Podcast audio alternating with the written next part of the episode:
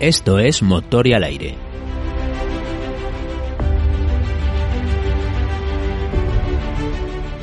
Aquí estamos una temporada más para traerte un montón de programas acerca de historia de la aviación, las grandes gestas de los pioneros del aire y los combates aéreos más apasionantes de todos los tiempos.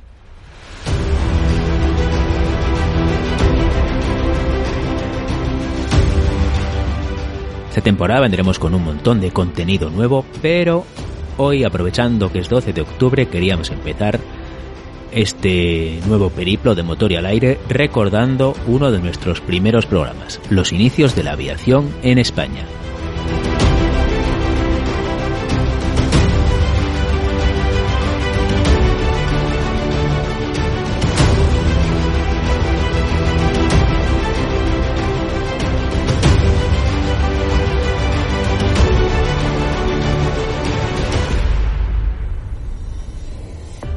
La semana que viene tendrás programa nuevo. Te contaremos las aventuras y desventuras de Robin Olds, piloto de combate en dos guerras, Vietnam y la Segunda Guerra Mundial.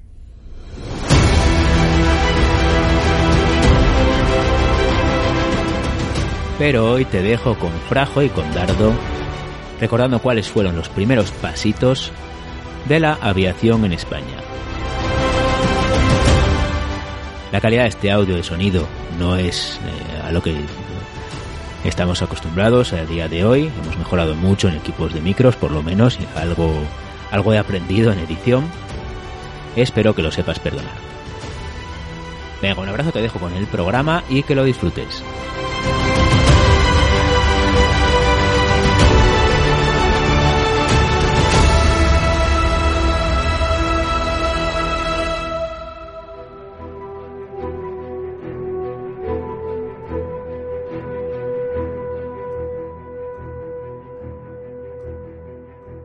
Hola a todos, mi nombre es Emilio José García Fernández, aunque en el mundo de la simulación me conocen por mi apodo que es Falke. Es el nombre que usaré en el podcast.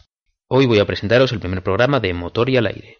Bueno, pues tenemos aquí para hablarnos de historia de la aeronáutica española y de los, de los grandes vuelos que han marcado hitos en la historia de, la aviación en nuestro país, a dos personas que saben bastante del tema. Uno es Dardo, eh, cuyo nombre real es Darío Pozo, que nos acompañará en otros programas a lo largo de toda esta serie y de otras más. Y otro es Kiko Muñoz, que bueno, es compañero nuestro de Escuadrón Virtual, aparte de muchas otras cosas. Y bueno, es una persona cuyos conocimientos superan ampliamente lo, la media de cualquier entendido en aeronáutica. Buenas, eh, Dardo. Buenas, Kiko. Buenas noches. Yo te agradezco mucho la presentación que te ha pasado a tres pueblos, pero en fin, muchas gracias. Nada, hombre. Ya me enviarás el jamón. Bueno, pues estamos aquí para hablar de eso, de, la, de las, los primeros años, de los primeros vuelos de la aeronáutica española y, y de las primeras grandes gestas, que ahora, bueno, son cosas que a día de hoy probablemente no nos parecen tan impresionantes porque son vuelos que mucha gente hace casi frecuentemente, cruzarse el Atlántico, pero bueno, hace unos años eran cosas mucho más peligrosas y, y mucho más dignas de aventureros. Pues sí, así es, efectivamente. Eh, pero bueno, no nos, no nos, tenemos que ir a, los años 20 para eso, eh, porque realmente de toda. Un poco eh, la serie esta que estamos intentando crear para divulgar un poco lo que es la historia de la aeronáutica española a través de sus grandes hazañas, de sus grandes vuelos. Hay muy pocos eh, autores que incluyan un vuelo que, que, es relativamente reciente, es del año 1992, que es realizado por Tomás Feliu González Green, en el cual con unos medios paupérrimos, como es característica normal en, lamentablemente, en nuestro país, pues eh, hicieron una travesía absolutamente maravillosa que es eh, cruzar el Atlántico en globo de este a oeste, es decir, en contra de los, de los vientos predominantes en el Atlántico eh, montados directamente sobre los alisios que al fin y al cabo fueron exactamente la, los mismos vientos que utilizó Cristóbal Colón para llevar sus, eh, sus naves a América. Y no en vano el globo tenía el nombre de Ciudad de Huelva. Correcto. Eh, la idea era precisamente realizar ese, ese, mismo vuelo y este vuelo es de 1992 y por desgracia es uno de los grandes desconocidos de nuestra aviación, de nuestra historia aeronáutica. Sinceramente considero que, que hace falta darle más difusión a este vuelo que como hace unos minutos comentábamos en privado efectivamente hace una gala del mismo espíritu prácticamente que de, los de esos pioneros que en los años 20 eh, empezaron a, realizar el cruce del Atlántico u otro tipo de vuelos eh, de características técnicas en ese momento tremendamente complicadas. Sí, la verdad es que es curioso porque es casi comprensible. Es, muy lamentable, pero bueno, es, un poco más comprensible que, los vuelos de principios del siglo XX sean desconocidos. Pero claro, que algo que ha pasado tan recientemente en nuestra historia sea un gran desconocido por, por la sociedad, que bueno, la verdad es que llama la atención, ¿no? Pues sí, sí, la verdad es que lamentablemente así es. Y de hecho, eh, bueno, eh, luego se ha dado la vuelta al mundo en globo. Y, eh, yo he tenido la oportunidad de ver la barquilla de ese globo en el que se dio la vuelta al mundo y todos los que vivimos en Madrid tenemos la oportunidad de acercarnos al Museo del Aire y ver la barquilla que utilizaron Tomás Feliu y Jesús González Green. Pues seguro que no tiene nada que ver. Esa barquilla de, la barquilla eh, española es, eh, es una es un cubículo de fibra de vidrio en el que estaban ahí poco menos que amontonados tanto Tomás como, como Jesús, donde se metieron durante 130 horas, que se dice pronto, con unos medios muy limitados, mientras que la otra barquilla de la que estamos hablando que que dio la vuelta al mundo, pues es una barquilla maravillosa con cocina, literas, zona de navegación, etcétera, etcétera. Bueno, vamos, es un autobús realmente. Vamos, como comparar la Santa María con el Titanic. Algo parecido, efectivamente. a todo lujo y con todas las comodidades, ¿no? Eh, sí, la verdad es que, efectivamente, vamos, la idea un poco de la, de la serie es, es eh, comentar todos estos hechos. Esperamos darle una cierta continuidad. Entonces, eh, eh, vamos a hablar un poco pues, de, esos grandes vuelos que, que ah, hicieron grande a la aviación, a la aviación española a lo largo de la historia y que, bueno, eh, yo tengo la intención o tenemos la intención de hacer unos pequeños monográficos de cada uno de los vuelos, pero que en este primer paso que vamos a dar con, el, con esta grabación de hoy, me gustaría poner un poco en perspectiva eh, cuál era nuestra, cómo era nuestra aviación y cómo era la aviación mundial en esos momentos, en los momentos en los que se produce, en los momentos en los que se empiezan a producir estos, estos vuelos. Entonces, eh, eh, si os parece, empezamos charlando un poco del tema. Empezamos, empezamos por el principio, ¿no? Muy bien, pues el principio nos lleva a 1903. Como sabemos, el primer vuelo que se, que se realiza en un aparato más pesado que el aire, controlado perfectamente manejado por sus eh, tripulantes, por su piloto. Es el vuelo que realizan los hermanos Wright en Kitty Hawk en 1903. Lo curioso del tema 17 de diciembre. Gracias. Eh, eh, lo curioso del tema es que los hermanos Wright consiguen la hazaña de, realizar este vuelo y es el más conocido de todos los vuelos que se realizan en esta época porque ahí probablemente sabréis que hay varios hay varios pioneros que se, que se disputan este primer vuelo. Eh, lo que pasa es que además los hermanos Wright tuvieron la, suerte o la visión de además grabarlos, de, grabarlos eh, por medio del cinematógrafo, entonces están perfectamente documentados. Eh, lo que sí es cierto y es indudable es que los hermanos Wright eran una especie de, oasis en un páramo completo que eran los Estados Unidos con respecto a la aviación. Ellos eran prácticamente todos sus trabajos se basaban en trabajos que se estaban realizando en Europa, principalmente los trabajos de Otto Lilienthal, y creo que es muy eh, difícil poner en duda que realmente, a pesar de que el, primer vuelo así considerado como tal, de un más pesado que el aire, se produjese en Kitty Hawk en los Estados Unidos por parte de los Wright, lo que es indudable es que la, sede mundial o la potencia mundial que había que hubo en, las, en, la, en el principio de la aviación, cuando la aviación era un deporte, eh, estaba en Francia clarísimamente. Tanto es así que los propios hermanos Wright en 1906 se trasladan a, Francia a realizar vuelos allí y montan una escuela, de hecho para, eh, para enseñar a, pilotos, a los pilotos o a la gente que quisiera a volar allí en, en, Francia, ¿no? porque en Estados Unidos realmente no tienen un, gran futuro. Eh, bueno, no tienen el futuro, lo tienen, pero no había en ese momento un interés ni una preparación, yo diría, una preparación técnica tan completa como la que se estaba produciendo en el viejo continente. Digamos que todavía en aquel momento no, no, se tenía una idea muy clara, probablemente, perdona Frajo, de lo que iba a implicar, ¿verdad? Volar. Sí, no, eh, el, volar en ese momento, bueno, de hecho, como cosa curiosa, hay que saber que las primeras organizaciones de aviación es la Federación Aérea Internacional, es decir, el, volar era un deporte más. De hecho, los primeros aviadores son sportsman, de estos que, pues eh, generalmente gente con bastante dinero, gente adinerada que, que, bueno, que corría en coches, corría en motos, navegaba y pues este era un nuevo deporte en el que desarrollar sus actividades, ¿no? Y entonces la aviación surge en gran medida con estos sportsmen de la época, ¿no? gente, como te digo, adinerada y con una buena posición social. Eso lo hace también hace un poco que esos protagonistas sean muy llamativos socialmente, eh, algo así, salvando las distancias, como comprar el Ola, ¿no? Cuando comprabas el Ola de esa época te encontrabas a estos aviadores, porque es que además no solamente eran nobles o eran gente adinerada, sino que además eran unos deportistas pues muy, muy carismáticos. Es una cosa curiosa, además, que, es eh, importante mencionar, y es que hoy en día eh, yo no sé hasta qué punto podríamos comparar la pasión que levantaban estos eh, las hazañas de, y, y, los y estos personajes en particular sobre la sociedad en general no sé si sería comparable con alguien hoy en día. Yo creo que lo... lo con, las grandes hazañas de los deportistas ahora. Entonces hablamos de una época en la que no tenían la difusión el deporte como la tiene ahora y sin embargo esas hazañas eran los héroes. O sea, se recibía a, por ejemplo, a, trasladándonos unos cuantos años a Ramón Franco y la tripulación del Plus Ultra en, en Argentina, pues como hoy se pudiera recibir a la selección española recién ganada un mundial. Pero casi ni siquiera eso, ¿eh? Yo, es que, bueno. Perdón, Falque, sí, de adelante. No, no, perdona. Eh, simplemente, no sé, además, bueno, nos vamos a desviar un poquito del tema, pero yo es que es una cuestión que he hablado a veces, es una conversación que he tenido.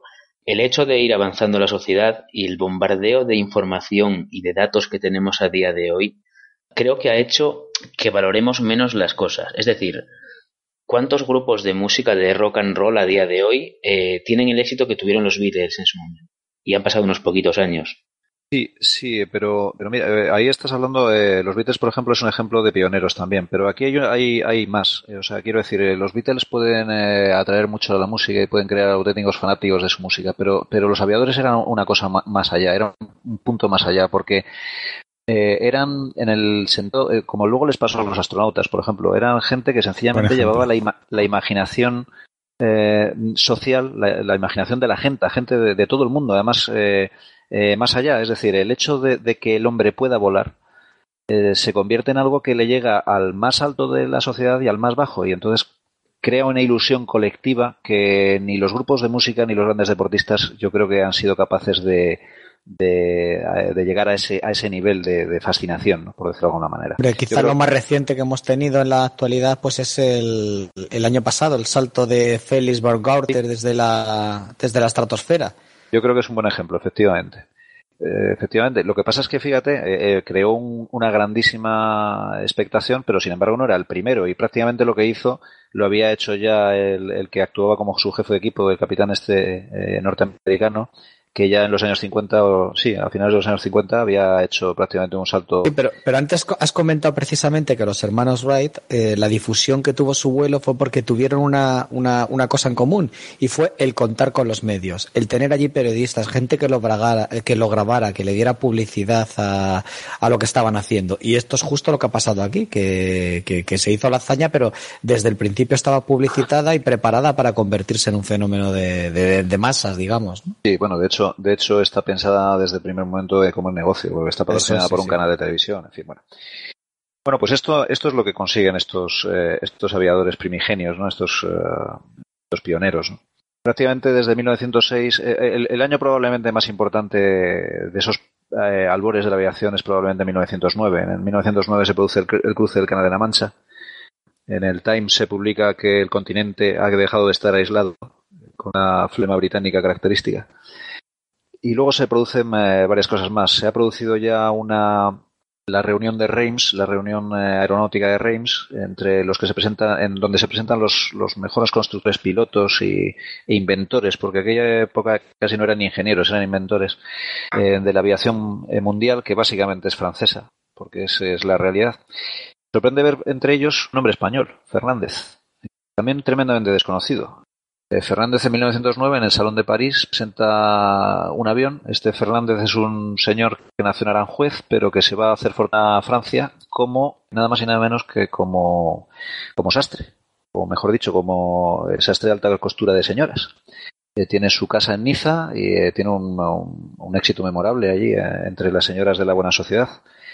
Y es una apasionada de la aviación. Y no solamente es una apasionada de la aviación, sino que además tiene instinto natural que le convierte en un constructor de aviones que él mismo prueba y que él mismo pilota. Este hombre no era ingeniero. No era ingeniero. O sea, quiero decir, simplemente tenía intuición.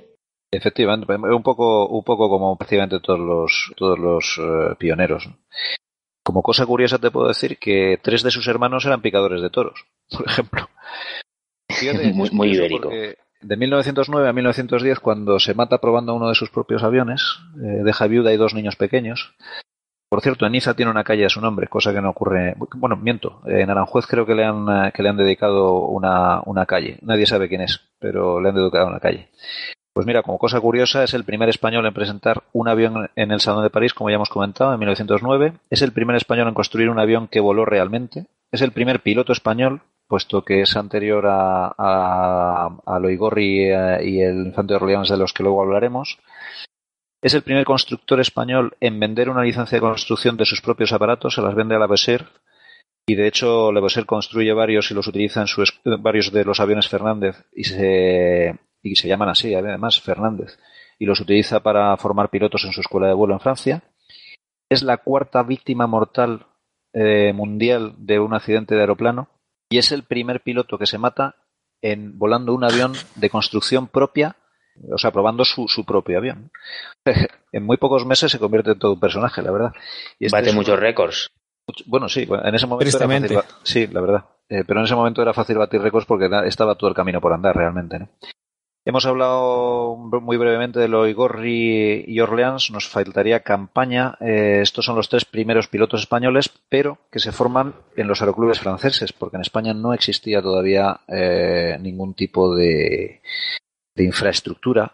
Eh, más allá lo, de lo, que es el Real Aeroclub de España, que se forma a base de un grupo de grandes entusiastas, pero no hay infraestructura, no hay aeródromos, no hay aviones, no hay nada. Entonces, eh, tanto Loigorri, que era un industrial eh, vasco, como el, infante don Alfonso Orleans, era militar, pero que se va de forma privada a Francia para hacerse piloto civil allí. Como campaña, pues eh, los tres se marchan a diferentes aeroclubs en Francia y ellos son los tres primeros, las tres primeras licencias que son reconocidas en España por la Federación Internacional Aeronáutica precisamente en Francia tuvieron, tuvieron ocasión de conocer a los hermanos Wright.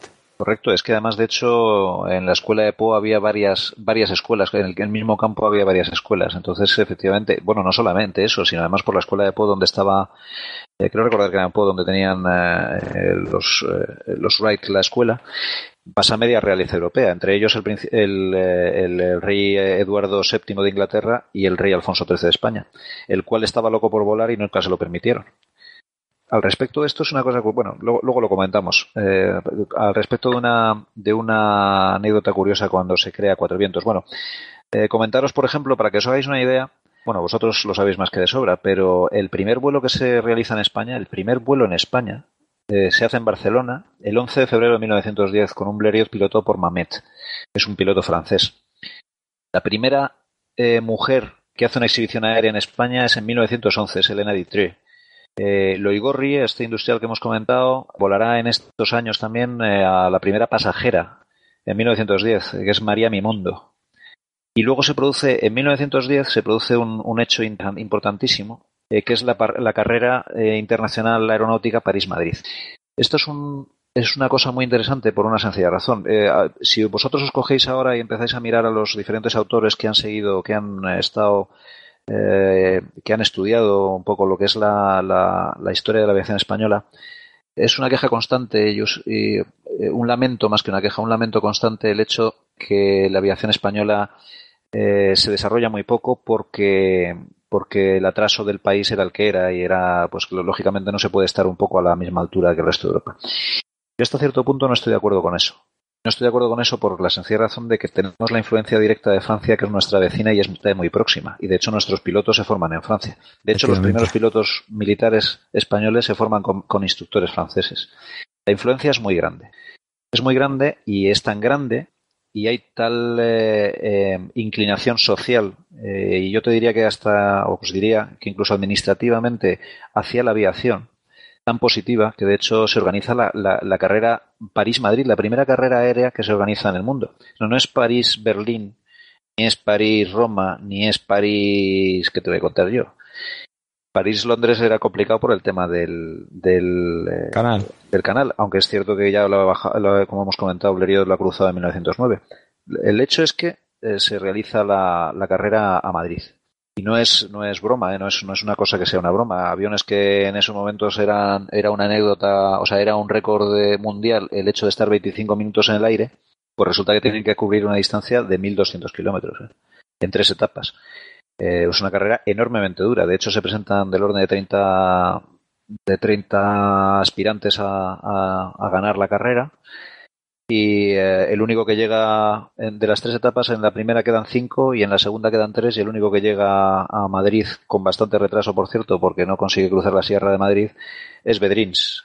Eh, en concreto aterriza en lo que entonces era la dehesa de Santa Quiteria, que luego se convertiría en el aeródromo de Getafe. Correcto. De hecho, de hecho, la primera vez que se utiliza Getafe como aeródromo es precisamente para la carrera. Exactamente. quedó, quedó, inaugurado con el, con el aterrizaje de George Betrin. El, problema es que luego no se le da una continuidad. Eso es Presencia de Alfonso XIII. Sí, señor. Entonces, eh, estos eh, no se le da una continuidad.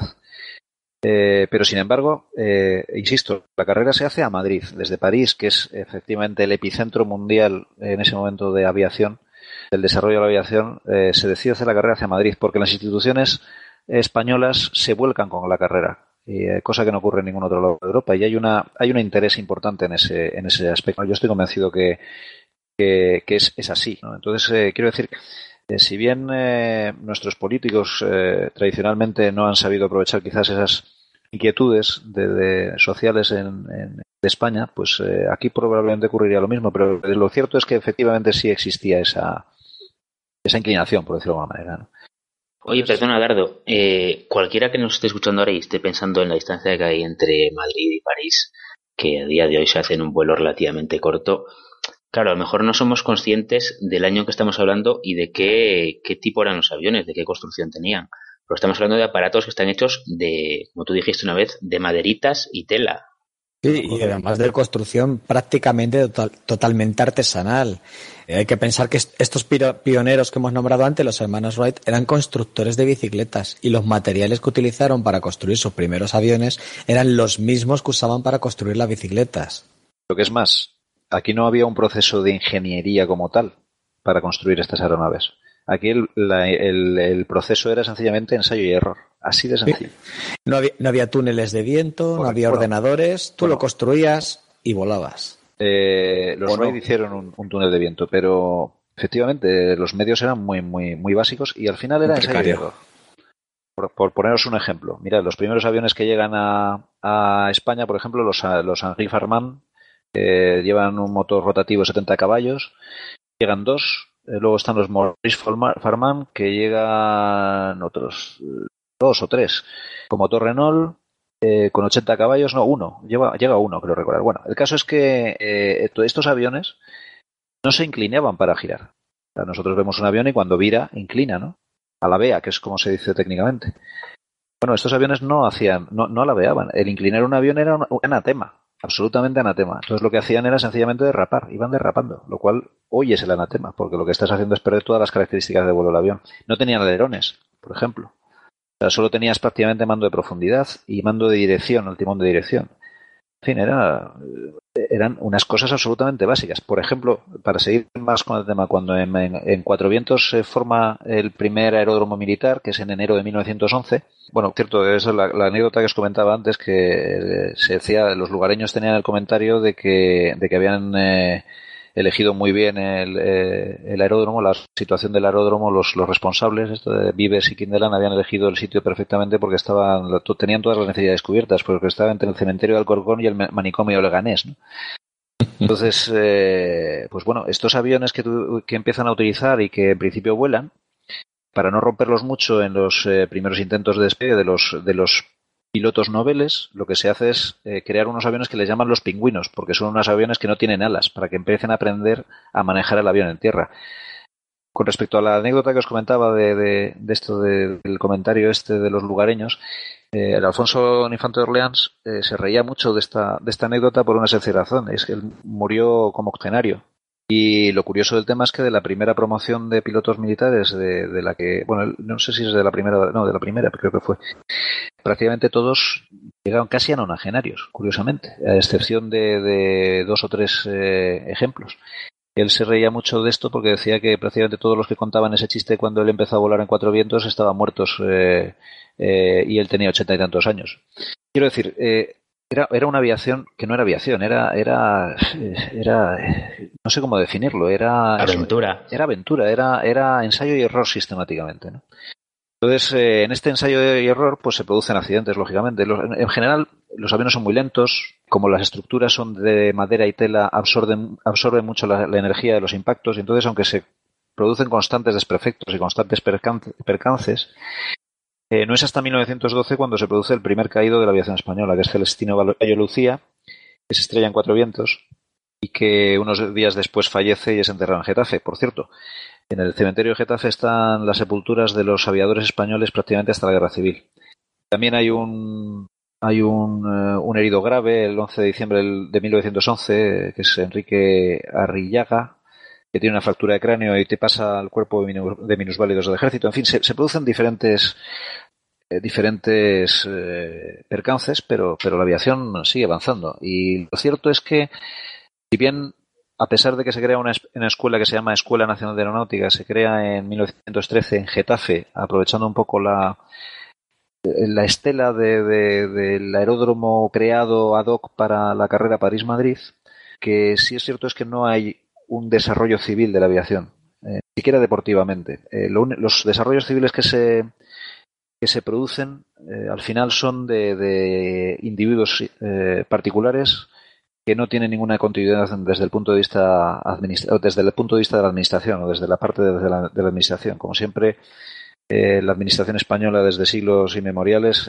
más que ayudar a la sociedad, se ha, puesto a poner pegas generalmente. Entonces el problema es que, que bueno, que, efectivamente hay, hay una serie de, de pioneros que hacen, hacen sus pinitos en la aviación civil, fuera del ejército, pero que no van mucho más allá, con em, brillantes excepciones.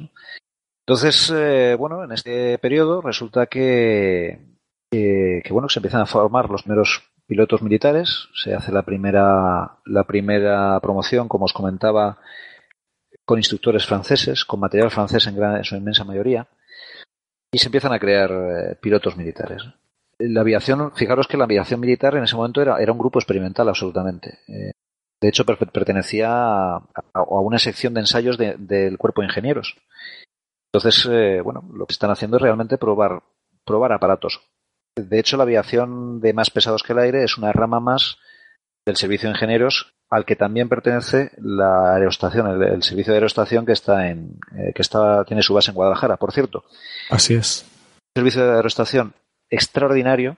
Eh, militarmente los globos los llegó a utilizar incluso, incluso Napoleón.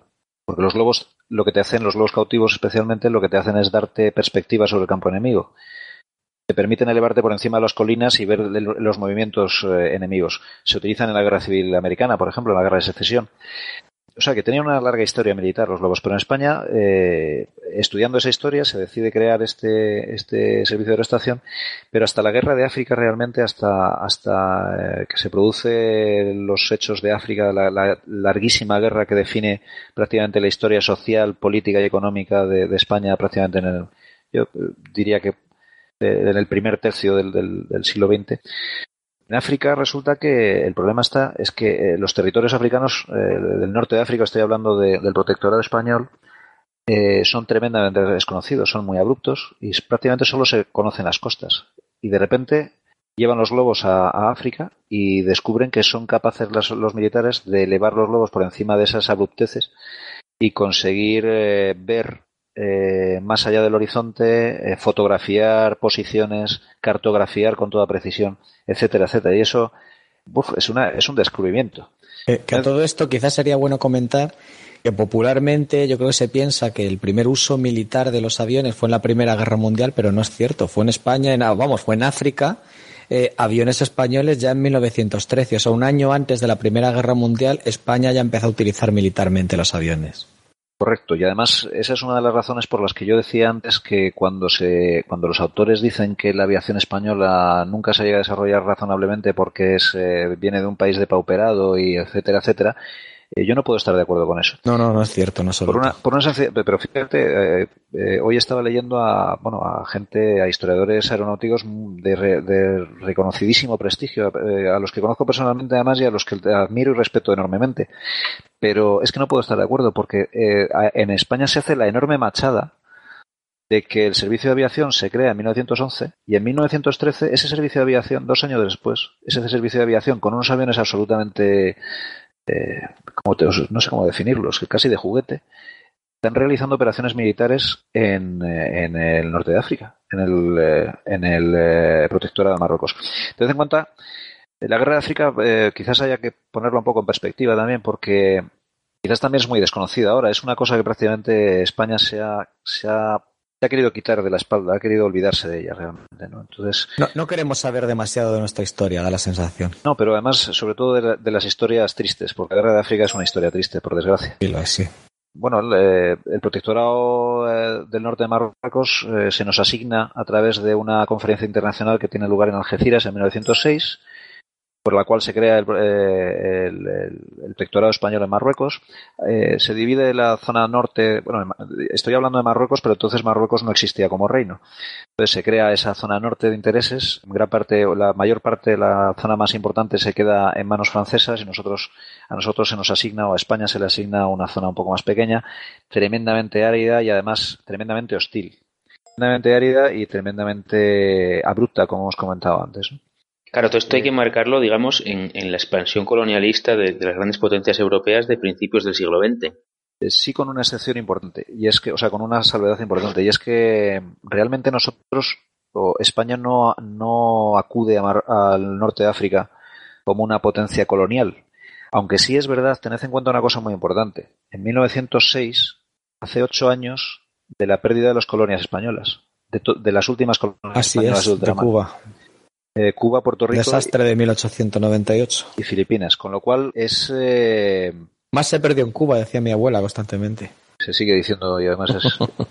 bueno, el caso es que el caso es que efectivamente el, ¿cómo se diría yo? El estado, eh, el estado psicológico, social en España en ese momento es de bajón, de pérdida de imperio y de y de derrota moral completa. Entonces, el hecho de que se nos asigne en una conferencia internacional un territorio como es el, protectorado de Marruecos, bueno, eh, eh, todo el mundo es consciente de que eso no es una no es eh, recuperar el imperio ni vamos a colonizar nada allí, porque entre otras cosas no había nada que colonizar, en el sentido estricto de la palabra, quiero decir. América es colonizable, Filipinas es colonizable, son territorios riquísimos y tal. En un principio, el territorio del norte de Marruecos no es riquísimo ni muchísimo menos y de hecho nunca lo, será a lo largo de toda la historia de, presencia española en el, en el, norte de África. No obstante, también hay que tener en cuenta que la presencia española en esos territorios no empieza ahí. Eh, los intereses españoles en el RIF eh, se extienden a dos siglos de antigüedad, si no es más. Entonces, eh, y ha habido operaciones militares en esas, en esas zonas en el siglo XIX ampliamente. En cualquier caso, vuelven a llevar a nuestras eh, a, nuestras huestes ¿no? un poco a, territorios que ya no serán eh, relativamente familiares. Pero insisto en el hecho importantísimo de que en 1911 se crea se crea el servicio de aviación y en 1913 están luchando eh, luchando militarmente con estos con estos aviones en África. Se llevan unas escuadrillas Concretamente llegan en octubre de 1913. Llegan 10 pilotos, 6 observadores y 12 aviones. De los 4 Farman, 4 Loner, 4 Newport y 2 Moran, que son monoplanos. Los Newport y los Moran son monoplanos, los Farman y Loner son biplanos. En este tiempo, inicialmente, la aviación extiende un poco las visiones que tenía la, aerostación que hemos estado comentando antes. Eh, lo que es eh, observación, eh, corrección de tiro artillero, fotografía de posiciones, cartografía, etcétera, etcétera, ¿no? Pero claro, la expande tremendamente, porque los globos lo que hacen son globos cautivos los que hacen estas misiones. La aviación, los aviones más pesados que el aire te permiten moverte a unas velocidades hasta en ese momento absolutamente impensadas e impensables y, te permiten adentrarte mucho en el territorio enemigo. y además eh, con cierta ah, impunidad, porque realmente tampoco hay eh, eh, baterías antiaéreas, por decirlo de alguna manera, porque los aviones son recién, recién llegados, con lo cual estamos entrando en una, en una dinámica también de ataque y contraataque, en el sentido de que, bueno, que los, los, los lugareños pues se tienen que poner las pilas también para contrarrestar la amenaza. ¿no? Entonces, eh, pues bueno, eh, al principio miraban a los aviones y se quedaban mirándolos diciendo qué cosa más curiosa, qué, será esto, ¿no? Hasta que se dan cuenta de que los aviones hacen pupita. Y, en, ese mismo 1913, antes de terminar ese año, ya se produjo el primer bombardeo aéreo de la historia y también por españoles en Marruecos. Correcto, efectivamente. Concretamente, hay, varias, varias fechas, pero fijaros que estamos hablando de que Marruecos se llega en octubre de 1913 y el primer bombardeo, yo tengo dos cifras posibles, o sea, dos, dos fechas posibles. Eh, una habla del 5 de noviembre y otra del 17 de diciembre. En cualquier caso, lo que sí es importante eh, reseñar es que estos bombardeos no son simplemente unos señores que cogen y tiran una granada de mano, como ya había ocurrido, por ejemplo, en varios sitios en el mundo, o incluso llegaron a tirar dardos eh, desde aviones no, no, es una cosa total, mucho más sofisticada que esto, tan sofisticada que se utilizan unas bombas de aviación específicas, que curiosamente son alemanas, pero que los alemanes las diseñan, nunca las construyen y mucho menos las utilizan. Entonces el infante llegaron a usar mira de, mira de la primera mira de bombardeo. También, correcto.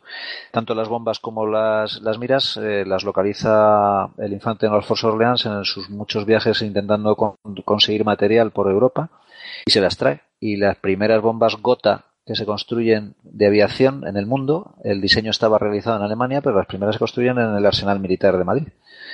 Y eh, lo mismo ocurre con los visores de tiro. O sea, el, visor de tiro eh, se utiliza eh, un visor de bombardeo específico, específicamente diseñado para esas, para estas actividades. Y no solamente eso, sino que además empiezan a hacer vuelos en formación, en patrulla, que es como lo llamaban en esa época que, tienen toda la lógica del mundo, porque claro, tú sales, salen, eh, tened en cuenta que además en esa época evidentemente no había radios ni nada parecido, entonces claro, eh, si un avión salía, no tenía ni siquiera que, caer por acción del enemigo, si por cualquier motivo eh, tenía un fallo de motor y tal, y tenía que, tomar en territorio enemigo, estaba totalmente desamparado, porque es que nadie se enteraba.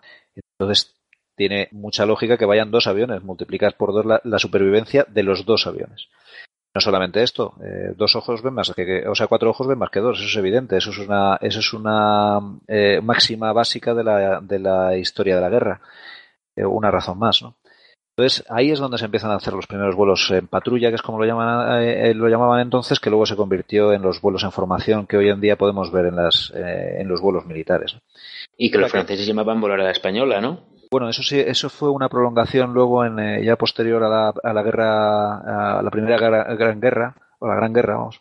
Efectivamente se, se habla del vuelo a la española eh, en, en un desarrollo de las formaciones de ataque al suelo y demás, que luego además en nuestra guerra civil se desarrollan las cadenas. Sí, efectivamente en los años 20 ya eh, los eh, eh, periodistas o los sí los periodistas de guerra franceses que, que siguen las evoluciones de las de las Fuerzas Armadas Españolas en el norte de Marruecos, pues resulta que efectivamente hablan del vuelo española, un vuelo rasante con varios aviones eh, eh, barriendo las posiciones enemigas para que no puedan contestarles y poder eh, atacar a, placer. Y esto se tiene que hacer necesariamente en grupo. Mientras un avión realiza el ataque, el siguiente le cubre y a continuación el, y, el siguiente cubre al segundo, etcétera, etcétera.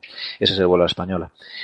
en fin, quiero decir, somos eh, eh, en, dos años, desde 1911 a 1913, eh, la aviación militar, y estoy hablando y recalco el hecho de que es la aviación militar, porque efectivamente y realmente no existe una aviación civil en España, o prácticamente es inexistente. solamente hay una aviación civil embrionaria que luego se desarrollará con el tiempo precisamente volando a, líneas al Arache, por ejemplo, de Sevilla, o precisamente para llevar el correo a las tropas españolas destacadas en, el protectorado.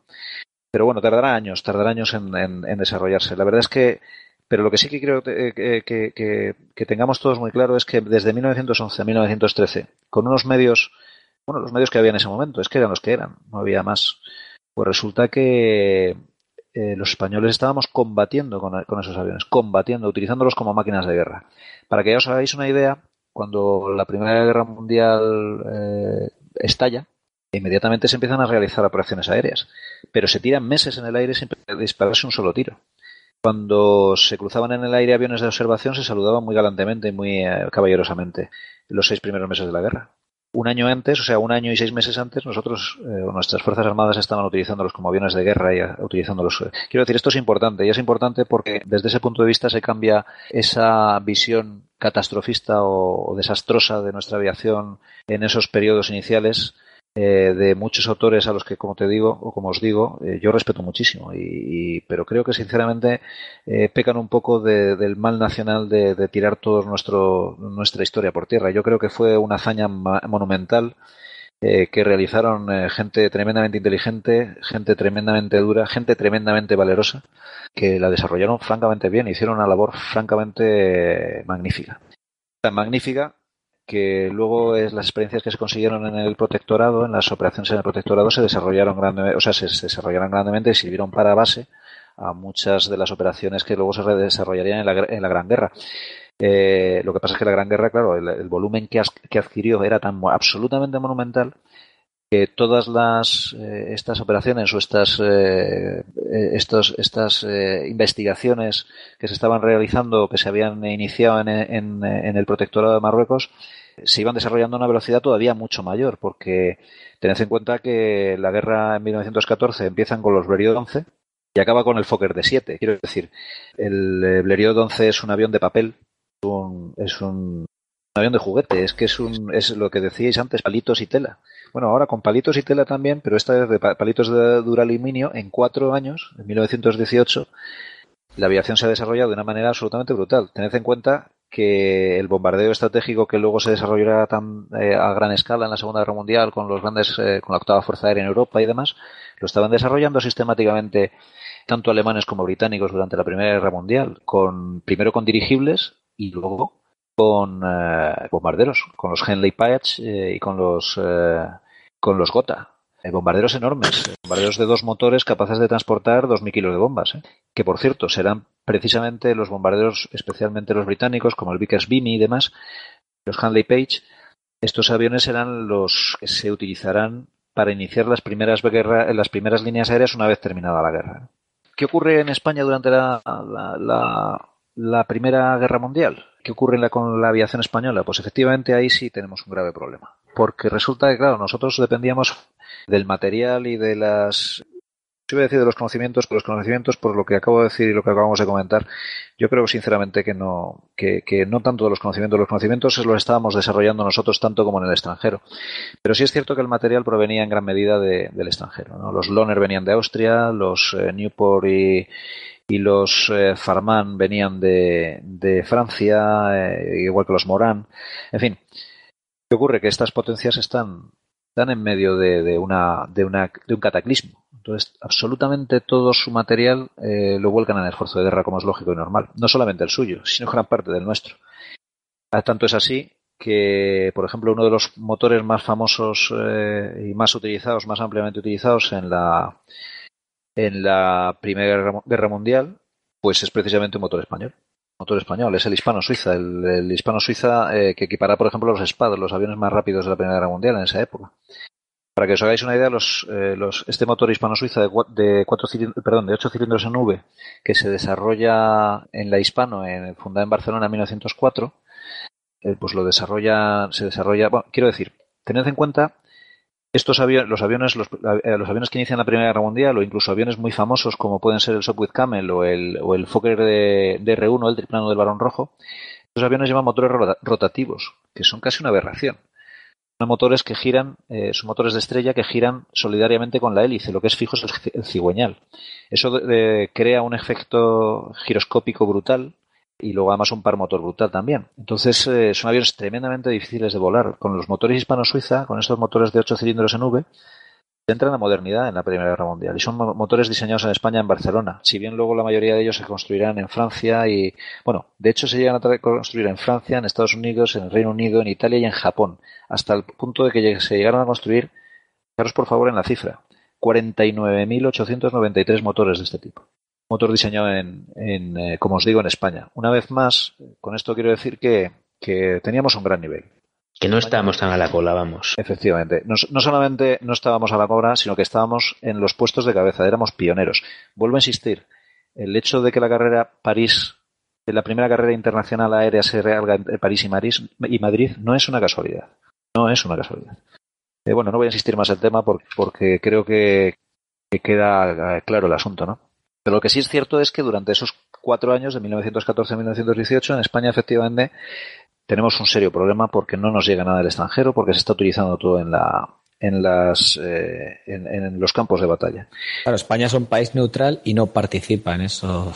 Correcto. Eh, de hecho, económicamente nos convertimos prácticamente en la despensa de Europa, porque todos los, campos del centro de Europa están absolutamente planchados. Pues la guerra fue un buen negocio para España, sí. Efectivamente. Entonces, eh, bueno, se desarrolla mucho la economía, efectivamente, y tenemos grandes oportunidades de negocio.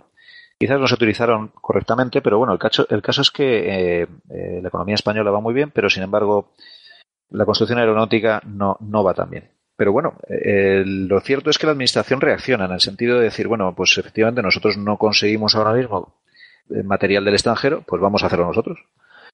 Y efectivamente se, se crea una protoindustria, por decirlo de alguna manera, para intentar surtir a nuestras Fuerzas Armadas pesar de, o sea, que eh, siguen teniendo, eh, siguen realizando operaciones en Marruecos, pero que sí es verdad que ese mismo, el mismo problema que estábamos sufriendo nosotros de abastecimiento de materiales de guerra, lo estaban sufriendo también los, eh, las cávilas, ¿no?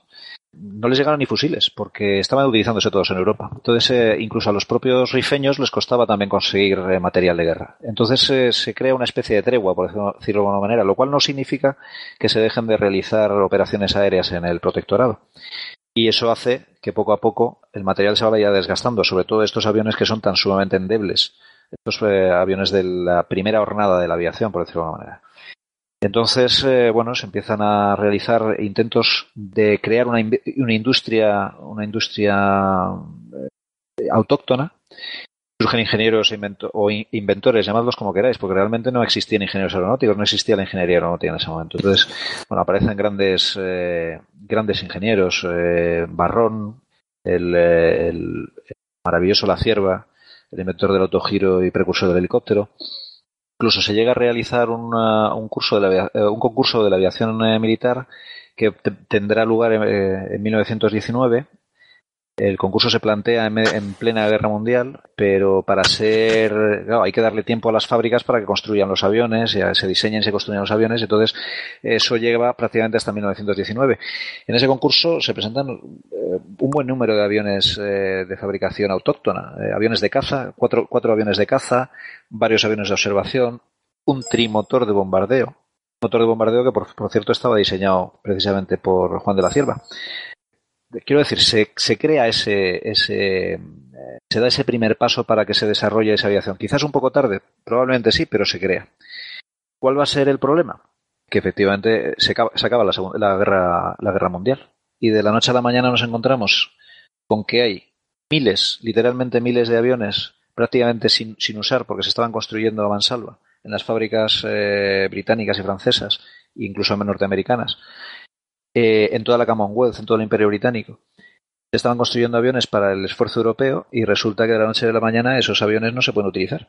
Aviones prácticamente, vamos, no sin prácticamente, absolutamente nuevos, recién salidos de fábrica, totalmente embalados, que nunca se llegan a montar, los venden a precio de saldo.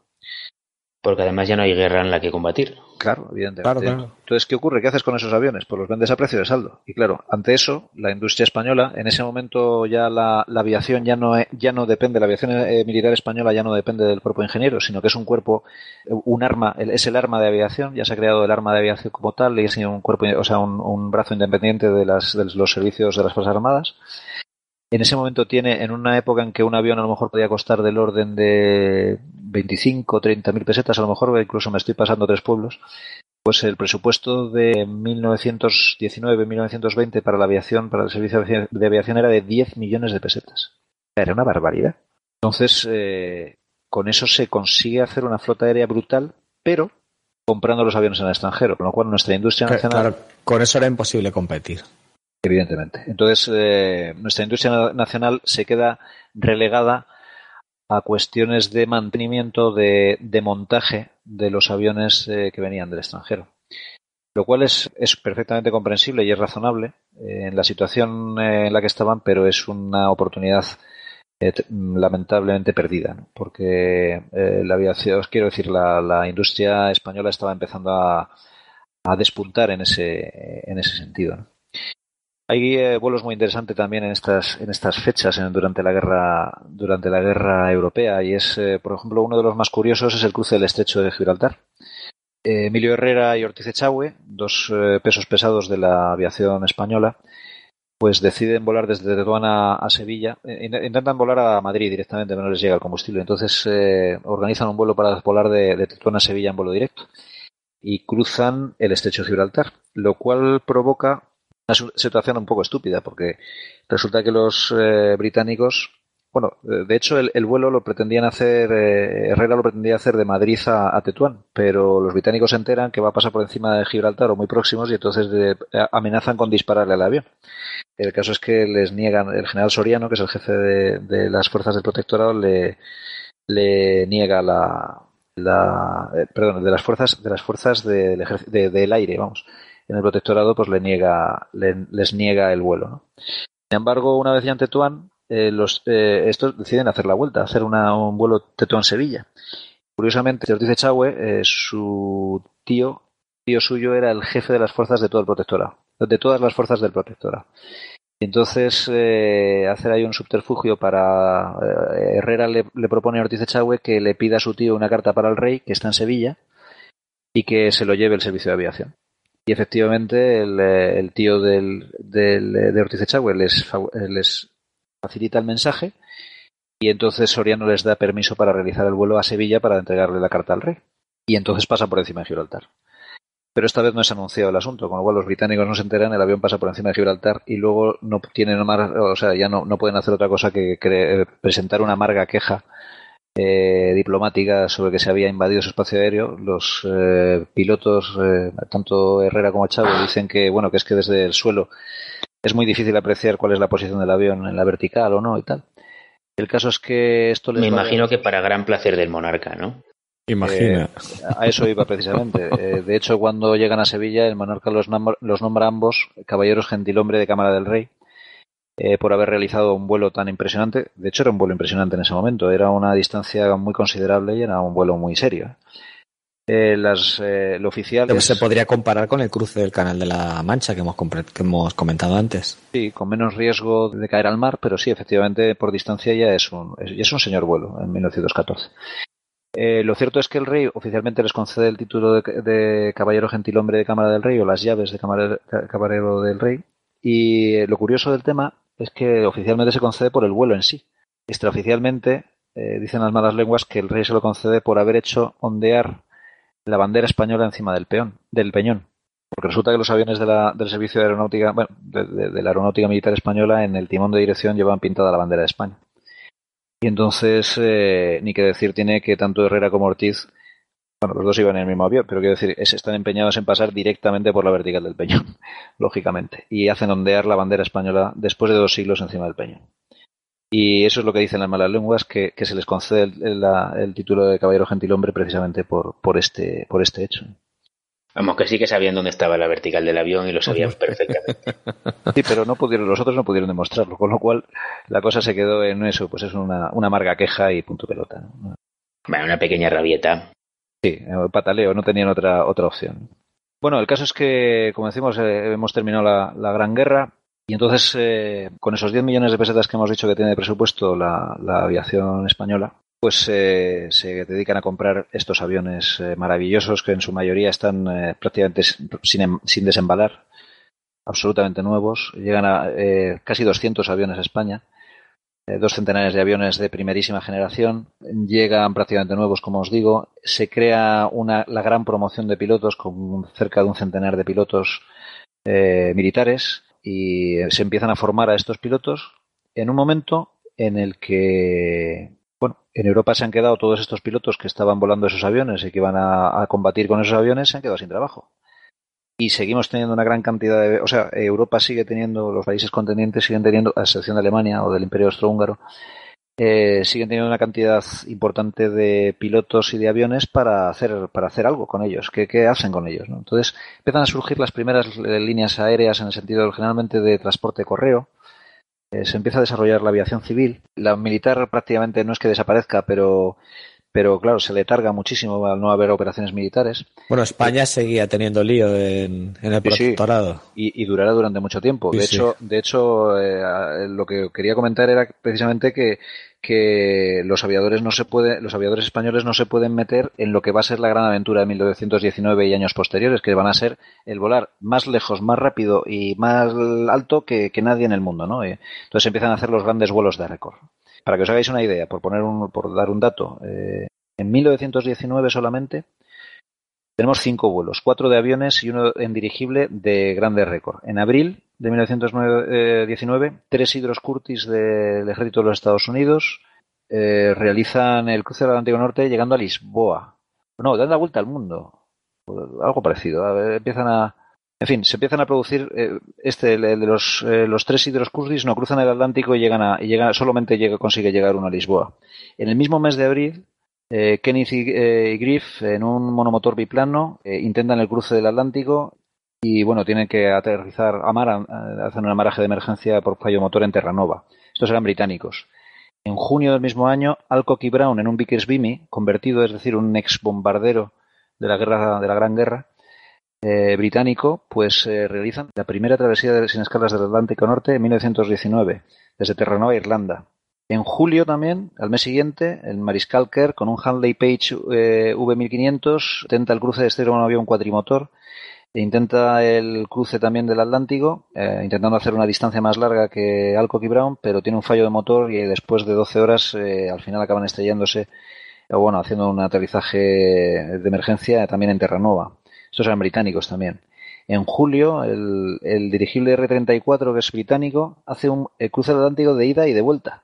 O sea, es, alucinante. En 1919. Claro, en 1919 los pilotos españoles, los de las primeras promociones, siguen combatiendo con el material eh, primigenio en África y los nuevos que se están formando de la gran promoción se están formando todavía en el material moderno. Están tremendamente eh, eh, ocupados, por decirlo de alguna manera, en las operaciones en las operaciones en Marruecos. Y además hay que tener en cuenta una cosa importantísima, y es que las operaciones, eh, especialmente a partir de 1921 del desastre anual, eh, se multiplican exponencialmente. Hay, ha llegado el momento de poner fin de una vez por todas al problema africano, a, a las rebeliones del RIF, que están siendo una sangría sistemática para la sociedad española, tanto económica como socialmente, porque está muriendo mucho mucho español allí, mucho, además, eh, mucho español de, reemplazo. No son militares profesionales, son soldados de reemplazo. Eso crea una situación muy complicada en España. Además, son militares de reemplazo generalmente de las clases bajas, porque las clases altas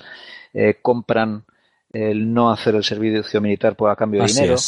Entonces se crea una situación muy complicada que se va, que causa la caída constante de los gobiernos. Se crea un caldo de cultivo terrible que se va complicar tremendamente y entonces hay un momento cuando en el momento que llega el, se crea el directorio militar y el general Primo de Rivera toma las riendas del poder eh, en 1923 dice mira hasta aquí hemos llegado. Esto no puede seguir así de ninguna de las maneras y el propio Primo de Rivera que era en principio partidario de abandonar el territorio llega a la conclusión que de la única manera que se puede acabar con esto es pacificando de verdad militarmente el, territorio. Y entonces todas las fuerzas españolas todas las fuerzas eh, armadas españolas se vuelcan en esa en esa en esa tarea y así es. De todas formas, mientras tanto, mientras esto está ocurriendo, estamos, hemos llegado hasta el año 1923. En 1922, em, de marzo a junio, Cutiño y Cabral, desde Lisboa, realizan el primer cruce del Atlántico Sur hasta Río. Si bien es verdad que utilizan, tardan varios meses y utilizan hasta tres hidroaviones porque empiezan a tener eh, problemas y eh, el caso es que eh, no consiguen hacerlo del tirón. Pero bueno, es a pesar de todo hacen un vuelo con técnicas modernas eh, en todo momento saben dónde están, van clavados en la ruta que ellos eh, tenían prevista, aunque el material eh, les falle. ¿no? En 1924, en abril, liderados por el comandante Frederick, cuatro biplanos Douglas World Class WC dan la primera vuelta al mundo, efectivamente. Esta es lo que os comentaba antes. La primera travesía exitosa del Atlántico Norte hacia el oeste la realizan también estos, estos aviones. solo completaron la vuelta completa dos de los aviones la hicieron en 46 días. Estos eran norteamericanos. Los norteamericanos, además, cada vez que organizaban un rollo de estos, pues eh, movilizaban a toda esa armada. Entonces, cada 6 o 7 kilómetros tenían un barco los tíos de la armada por si los tíos se caían, los, los aviadores se caían al agua. ¿no? los medios que tenían eran absolutamente eh, inenarrables, ¿no? Como siguen teniendo a día de hoy. claro, porque me imagino que a todo esto, aparte del prestigio y de la, del deseo de aventura de los pilotos, una parte de lo que estaba en juego es el prestigio de las naciones, ¿no? El, hecho de ser el primer país que, fuera batiendo determinados récords. No te quepa duda, eso es importantísimo, claro que sí. Eso, porque es que además, vuelvo a insistir, es que no, es, es, muy difícil para nosotros hacernos eh, hoy en día eh, a la idea de la expectación que, que, representaban esta, estas hazañas. Es que no os lo podéis ni imaginar. Y la trascendencia era enorme. Era enorme. Mira, para que os hagáis una idea, eh, en el, si podéis conseguir un libro interesantísimo, el libro que escribió Ramón Franco o que escribieron Ramón Franco y Ruiz de Alda sobre, sobre el, el cruce del Atlántico del Plus Ultra, cuenta Franco que cuando estaban sobre Buenos Aires y cortaba motores para descender, desde el orden de, mil metros de altura oía las ovaciones del público en Buenos Aires. O sea, es que es, algo es algo inenarrable. O sea, es que es, tremendo. Digamos que salvando las distancias es casi una, un previo a, lo que fue la carrera espacial, ¿no? Sí, bueno, eh, los, la carrera espacial, eh, tal y como se trató a los astronautas de, la carrera espacial, sobre todo a los, bueno, sí, a los, a los astronautas americanos, es eh, ellos siguieron un poco, o con ellos se siguió un poco la tradición de homenajear eh, en, en el orden de multitudes a, estos tripulantes, igual que lo habían sido sus eh, predecesores, los pioneros en, estas épocas que, que, que estamos hablando. ¿no? pero, yo, veo una, yo, veo una, diferencia bonita en este caso para la parte de la aviación. Y es que en el caso de las celebraciones de los astronautas estás celebrando a los héroes del propio país. Pero en estos grandes vuelos que estamos hablando, eh, a los pilotos del Plus Ultra los estaban celebrando en Argentina. O sea, a los españoles se les estaba clamando en Argentina. A Lindbergh, eh, piloto americano, se le estaba clamando en Francia. O sea, eh, eh, era una hazaña que se consideraba como, como hazaña mundial, ya no era solo la hazaña de un país. Yo, yo te diría que en la carrera, en la carrera espacial eso también ocurrió en gran medida. De hecho, eh, los, eh, los astronautas del programa Mercurio, bueno, los de los tres programas, Mercurio, Géminis y Apolo, realizaron giras internacionales donde fueron agasajados en, en orden de multitudes también. Sí, pero ya teníamos ya la, competición, digamos, de los dos bloques, ¿no? Digamos que eran héroes en la mitad del mundo solo. Entonces, eh, bueno, hasta el punto de, forzar salidas eh, porque el otro equipo había amenazado que iba a salir, ¿no? O sea, que quiero decir que, que, esa, esa, competitividad también existía. Pero lo que sí es cierto, y es absolutamente eh, indiscutible, es que fomenta la imaginación colectiva del mundo como un, como un todo, ¿no? Y efectivamente, yo creo que son, vamos, eh, a Limber se la considera en muchas ocasiones el primer héroe global. Y es absolutamente cierto, ah, es la primera figura mundial. Primer héroe global, sin duda ninguna. Hay una preciosa biografía de Lindbergh, la biografía oficial que salió hace pocos años, que os recomiendo, eh, que bueno, deja sus, eh, sus partes oscuras eh, al margen, pero que es interesantísima de leer. Fue, fue premio Pulitzer, se llama Lindbergh, la biografía y está hecho por un, eh, creo que recordar que por un eh, periodista del Washington Post y os aseguro que es, es, uno de los personajes claves para entender el siglo XX. Yo, en mi opinión, es eh, porque no sé si sabréis que, bueno, él, cruzó el Atlántico, vale, sí, pero eso lo hizo con 27 años. Entre otras cosas, luego, entre otras muchas cosas que hizo, diseñó, ayudó al diseño de la primera bomba de perfusión humana, es decir, el primer corazón artificial humano. Era un hombre multidisciplinar eh, muy curioso, francamente interesante, un personaje que de verdad merece la pena, en el que merece la pena profundizar, muy, muy curioso. En fin, cuando, eh, cuando te refieres a sus partes oscuras, me imagino que te refieres al, tonteo que tuvo con el régimen nazi. No, no me refiero a eso en absoluto, porque... La, parte del secuestro de su hijo... No, me, estaba refiriendo... son mil cosas, sí. Eh, bueno, el tonteo, él, él no te tuvo. Eh, si queréis un día eh, hablamos, hablamos largo y tendido de Limber porque hay mucho de qué hablar. Pero él, yo no te, yo no te diría que tuviese un tonteo con el régimen nazi. De hecho, los viajes que él hizo a, a, Berlín o Alemania en general, la inmensa mayoría de las veces, la, prácticamente la totalidad, a excepción de dos, quiero recordar, eran comisionados, eh, eh, fue, fue como coronel del, del, ejército americano, del ejército, eh, o sea, de los cuerpos aéreos del ejército de los Estados Unidos, y, presentó informes al respecto, avisando, avisando, con muchos años de antelación, que el poderío alemán en, aviación estaba años luz de cualquier cosa que se estuviese haciendo en Estados Unidos, y dando datos y, pelos con pelos y señales, no se dejó nada. El tema, el tema de Limber con el, vamos, la Es que es largo de contar. Si queréis, eh, lo hablamos, pero eh, nos va a desviar mucho del tema. Bueno, podemos dejarlo para otro día, si te parece. os digo, eh, Vamos a muy interesante hablarlo. Es, es, muy interesante hablarlo porque además yo creo que tiene que hay que desmitificar un poco a, Limber en ese sentido, porque no es cierto que, en mi opinión, no es, no es cierto que, que coquetease con el régimen nazi. Lo apuntamos en la lista de tareas. Sí, os voy a decir una cosa importante, y es que él se encontraba cómodo allí porque allí era uno de los pocos sitios del mundo en el que no le perseguían los fotógrafos. Tened en cuenta, para que os hagáis una idea, a Lindbergh le secuestran a su hijo, eh, lo matan, y un fotógrafo entra en la morgue de donde está el niño embalsamado o, bueno preservado, destapa el, ataúd, fotografía al niño y al día siguiente vendía las fotografías en el entierro del niño a 25 dólares. Desde ese momento Charles Lindner dice que no vuelve a hablar con un eh, fotógrafo, o sea, con un eh, miembro de la prensa de ninguna de las maneras y no vuelve a aparecer prácticamente en ninguna fotografía durante la Segunda Guerra Mundial en las tareas que realiza para el ejército y para las diferentes casas constructoras. No vuelve a aparecer nunca más en ninguna fotografía. A no ser que sea para, un, eh, para una cuestión política como fue America First, el comité con el que trabajaba de America First. Entonces, él se encontraba muy cómodo en Berlín y de hecho estuvo pensando en irse a vivir a Berlín con su mujer y con sus hijos porque allí no le perseguían los fotógrafos. Esa fue una, esa era una posible razón que él se sintiese cómodo en Berlín o en Alemania. Eh, de verdad, si queréis un, otro día hacemos un monográfico al respecto porque es interesantísimo. Muy bien, pues nos lo apuntamos. Continúa, Kiko. Eh, bueno, pues nada, eso, sigue habiendo, sigue habiendo vuelos en estos, eh, cuando se está fraguando todo el tema de lo que va a ser la pacificación del, del territorio africano, del protectorado de África, se está tramando. Además, eh, ahí se produce una, una, un hecho muy interesante que nos viene muy bien a, los españoles, o que viene muy bien a los españoles de la época, y es el hecho de que Abdelkrim, auténticamente el, líder de las cávilas rifeñas que está volviendo locos a, los eh, españoles y a los, eh, a los españoles principalmente en, en el protectorado español, pues resulta que ensoberbecido con sus victorias, no se le ocurre otra cosa mejor que además atacar también a los franceses en el protectorado francés. Señor, y la guerra se convierte en internacional. Correcto. Entonces eh, se unen dos naciones, dos naciones razonablemente poderosas. Francia era una nación muy poderosa y España empezaba a ser una nación bastante poderosa militarmente hablando. Precisamente para esta preparación para la pacificación del territorio que se está llevando a cabo. Y entonces pues se empieza a preparar lo que va a ser el primer desembarco aeronaval de la historia, que es el desembarco en Alucemas, que es hispano-francés. ¿Por qué hablamos de primer desembarco aeronaval? Porque efectivamente es eso exactamente. Es la primera vez que se produce un desembarco apoyado por la aviación directamente.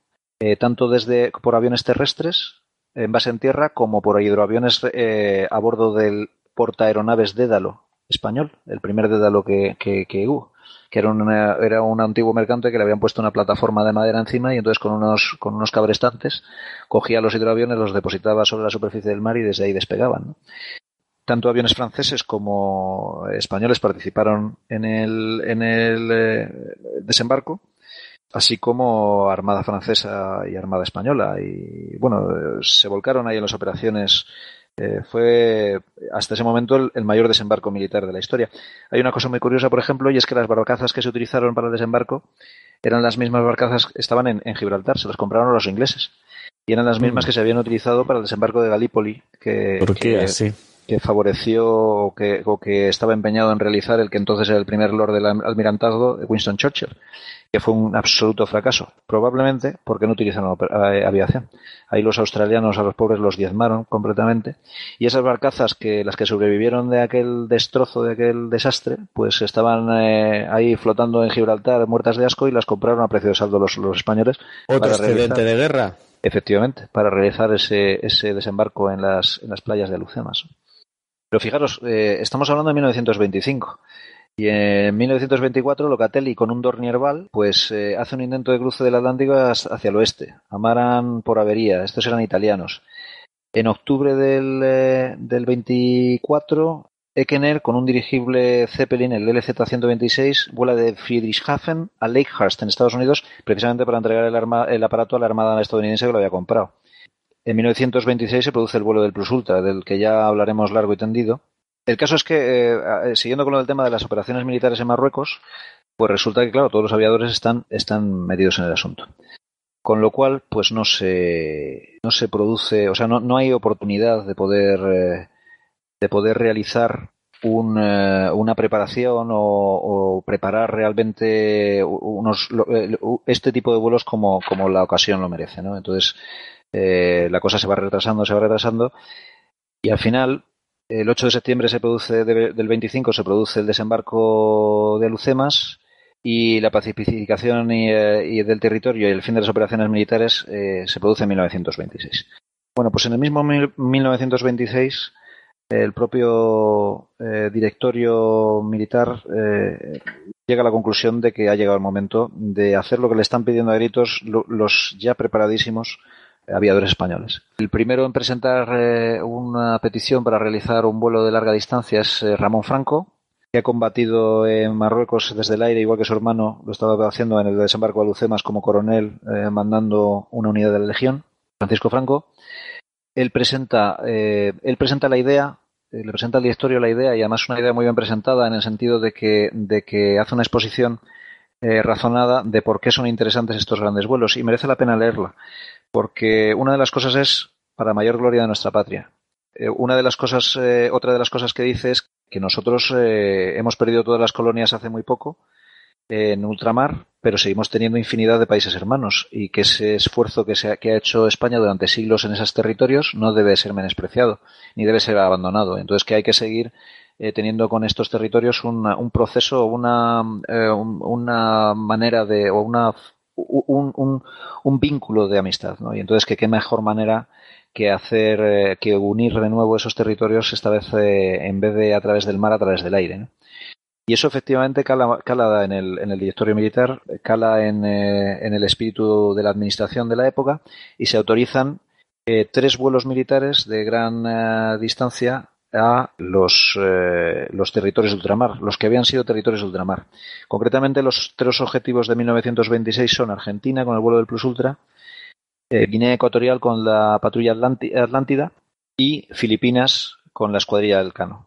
En ese imperio que tuvo Carlos V, Carlos I de España, o Felipe II, en el que no se ponía el sol, eh, los aviadores están pretendiendo eh, llegar a los confines de ese, de ese gran imperio, a las que ya no son colonias, sino que son ni más ni menos que países hermanos eh, de, la misma habla y en, muchos casos, en gran medida, con muchísima sangre española corriendo por las venas de los, de los, de los locales. ¿no?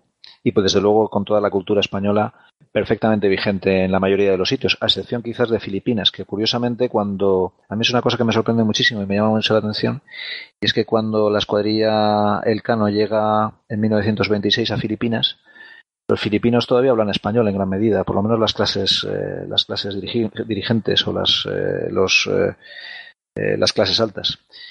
Fijaos que prácticamente 50 años después en los años 70 prácticamente ya no habla nadie español en Filipinas. El trabajo que hacen los Estados Unidos allí de, destrucción de todo lo que fue eh, el esfuerzo eh, cultural realizado en Filipinas prácticamente lo, machacan en 50 años. No así. Aquí les hemos ahorrado el trabajo. Sí, eso es cierto. Pero sí, fíjate, es curioso, sin embargo, en Filipinas lo que no consiguen quitarles es la religión. La religión siguen siendo unos fervorosos católicos, curiosamente. Una cosa, es una cosa que a mí me llama la atención, me resulta curioso. Bueno, pues es esa es la razón de por qué tarda tanto los grandes vuelos en, realizarse, en, de llevarse a cabo. ¿no? Y es, eh, no es falta de preparación, no es falta de equipamiento, es sencillamente falta de oportunidad por la sencilla razón de que, de que todos nuestros esfuerzos están volcados en la pacificación de un territorio que finalmente es pacificado. Sorprendentemente, además, porque era, como os hemos comentado al principio, era la zona era una especie de Afganistán, algo terriblemente complicado de penetrar y de pacificar territorio muy complicado, enormemente complicado. No es mala comparación. No, no es mala. Yo creo que, podría ser algo parecido. Oye, Frajo, una pregunta. ¿Tú, ¿Tú, crees que sin la, acción de la aviación en un territorio como es el norte de África hubiera sido posible llegar a esa pacificación? Yo estoy convencido que no. Eh, por las razones que te estoy que te he estado diciendo. Es que ten en cuenta que cuando en 1906 aparece, perdón, en 1911 aparece la aviación por primera vez allí, aunque ya se habían utilizado globos unos meses antes y demás, es que no se conocía más allá de 10 kilómetros dentro de playas adentro. Ah, con excepción de, de, unos, de unos territorios muy específicos, como son la, eh, Tetuán y Arache, en fin, una serie de zonas que ya ha habido presencia española importante durante los siglos anteriores, pero el territorio sigue siendo muy, muy desconocido. O sea, una fuerza militar moderna no habría podido entrar allí siendo combatida por otra fuerza militar razonablemente moderna si no hubiese sido por la aviación. Por la información que facilitó y por la ayuda, eh, quiero decir, no solamente por la ayuda, por la acción militar directa que realiza que realiza la aviación. Yo eh, personalmente, hombre, yo no soy historiador ni soy un experto en, tácticas militares, pero yo creo sinceramente que la pacificación, no sé si no habría sido posible, pero desde luego habría sido infinitamente más difícil. Eso es con toda certeza. Y habría costado muchísimo más vidas y muchísimo más tiempo. Duda ninguna y digamos que esos aviadores españoles que venían de, combatir ahí en el norte de África termina, digamos, termina la guerra y se dan cuenta de que el resto de aviadores del mundo están intentando hacer el mundo un poquito más pequeño a través de estos grandes vuelos. Yo creo que eran conscientes durante todo ese tiempo. Conscientes. Bueno, sí, digamos que se dan cuenta de que estaban perdiendo un poquito ahí el tren y, quieren, quieren tener su papel, ¿no?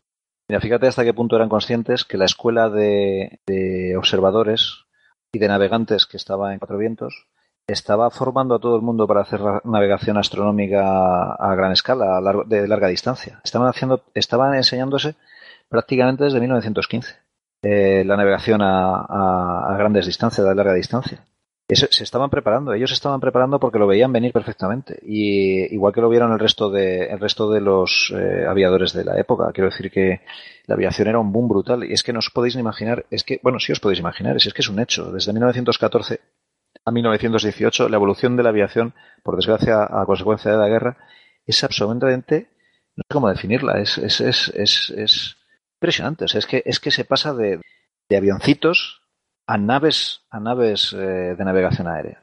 Y digamos que además que es una tecnología que como tal tenía solo 15 años. No, no, la tecnología que se utiliza en la, en la, en la guerra mundial, en los últimos eh, compases de la guerra mundial, no tiene 15 años, tiene 6 meses. Eso es. Se está desarrollando, bueno, 6 meses, creo que me he pasado. Mira, para que tengas una idea, eh, un, un, avión de combate en la, en la guerra, en, en el periodo de 1914-1918, tardaba aproximadamente unos dos meses y medio, tres meses en ser superado por el adversario. Se quedaba obsoleto. O sea, la evolución era tan sumamente eh, rápida que es que se quedaba obsoleto directamente. Entonces era, es que era brutal. Es que es algo, es algo que, que, se nos escapa ahora mismo a nuestra, a nuestra capacidad de, entendimiento, porque es que era, es, era, era o sea, eh, te estaban cambiando los acontecimientos a tal velocidad que es que, que prácticamente los, los, diseñadores no daban abasto a, hacerse con los acontecimientos. El propio diseño de las, de las ametralladoras sincronizadas, por ejemplo. El otro gran invento de la segunda, perdón, de la guerra, de la Gran Guerra, de la Primera Guerra Mundial, es la ametralladora. Es el, eh, el, eh, invento mortífero por excelencia de la, de la guerra, de la, de la Primera Guerra Mundial, ¿no? Eso, unido a la aviación, tan de mes espectacular. O sea, la, la, efectividad de una, de aviones eh, armados con ametralladoras bueno, os invito a volar en el Rise of Flight algún día, en, los simuladores estos que, nos permiten hoy en día eh, volar eh, en combate estos, estos aviones eh, de la Primera Guerra Mundial, que además vuelan por donde quieren ellos, llevarlos por donde tú quieres es una pesadilla. Pero es, te da una idea de, de, lo que eran capaces de hacer, eran, eran máquinas ya tremendamente sofisticadas.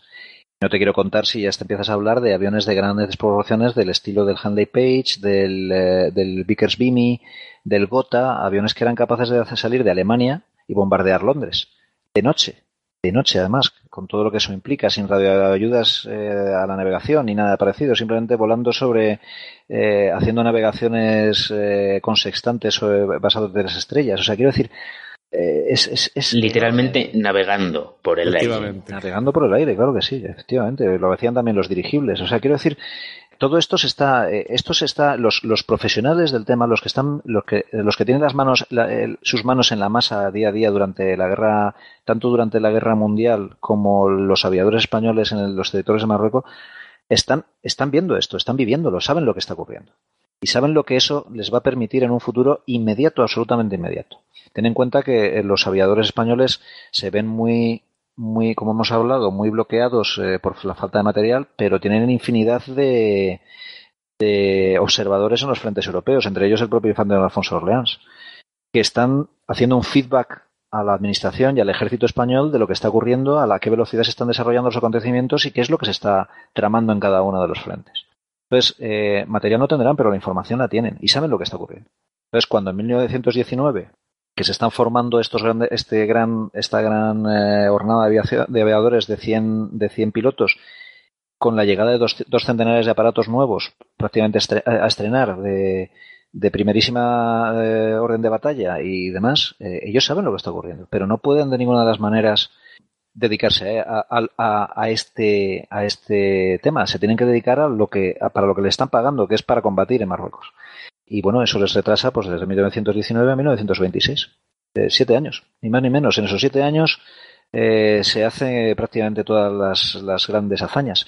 Se quedan reservadas unas cuantas porque la verdad es que la hazaña, el cruce de, eh, del Plus Ultra, por ejemplo, del Atlántico Sur es, eh, fabuloso, aunque sí es verdad que siguen las rutas de navegación de que abrieron ya, o la ruta de navegación que abrieron, que abrieron Cutiño y Cabral, los portugueses, pero ellos lo hacen con un solo avión, en muy pocos días, prácticamente del tirón, con etapas muy largas, utilizando radiogoniómetros, además, que es la primera vez prácticamente que se utiliza este tipo de material eh, para realizar las navegaciones.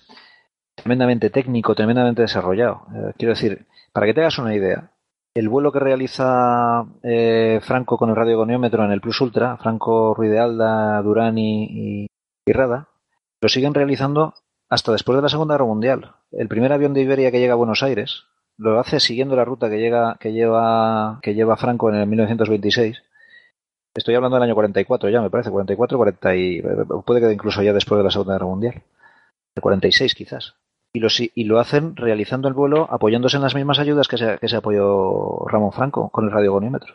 Ahora están más, son más sofisticadas, los equipos son mejores, pero hacen exactamente la misma ruta, con las mismas, en el mismo, eh, con los mismos métodos prácticamente, más evolucionados en cuanto a tecnología, pero prácticamente los mismos métodos, eh, básicamente, los mismos métodos, más ni menos. O sea, eh, son unos pioneros y son auténticas hazañas lo que consiguen realizar.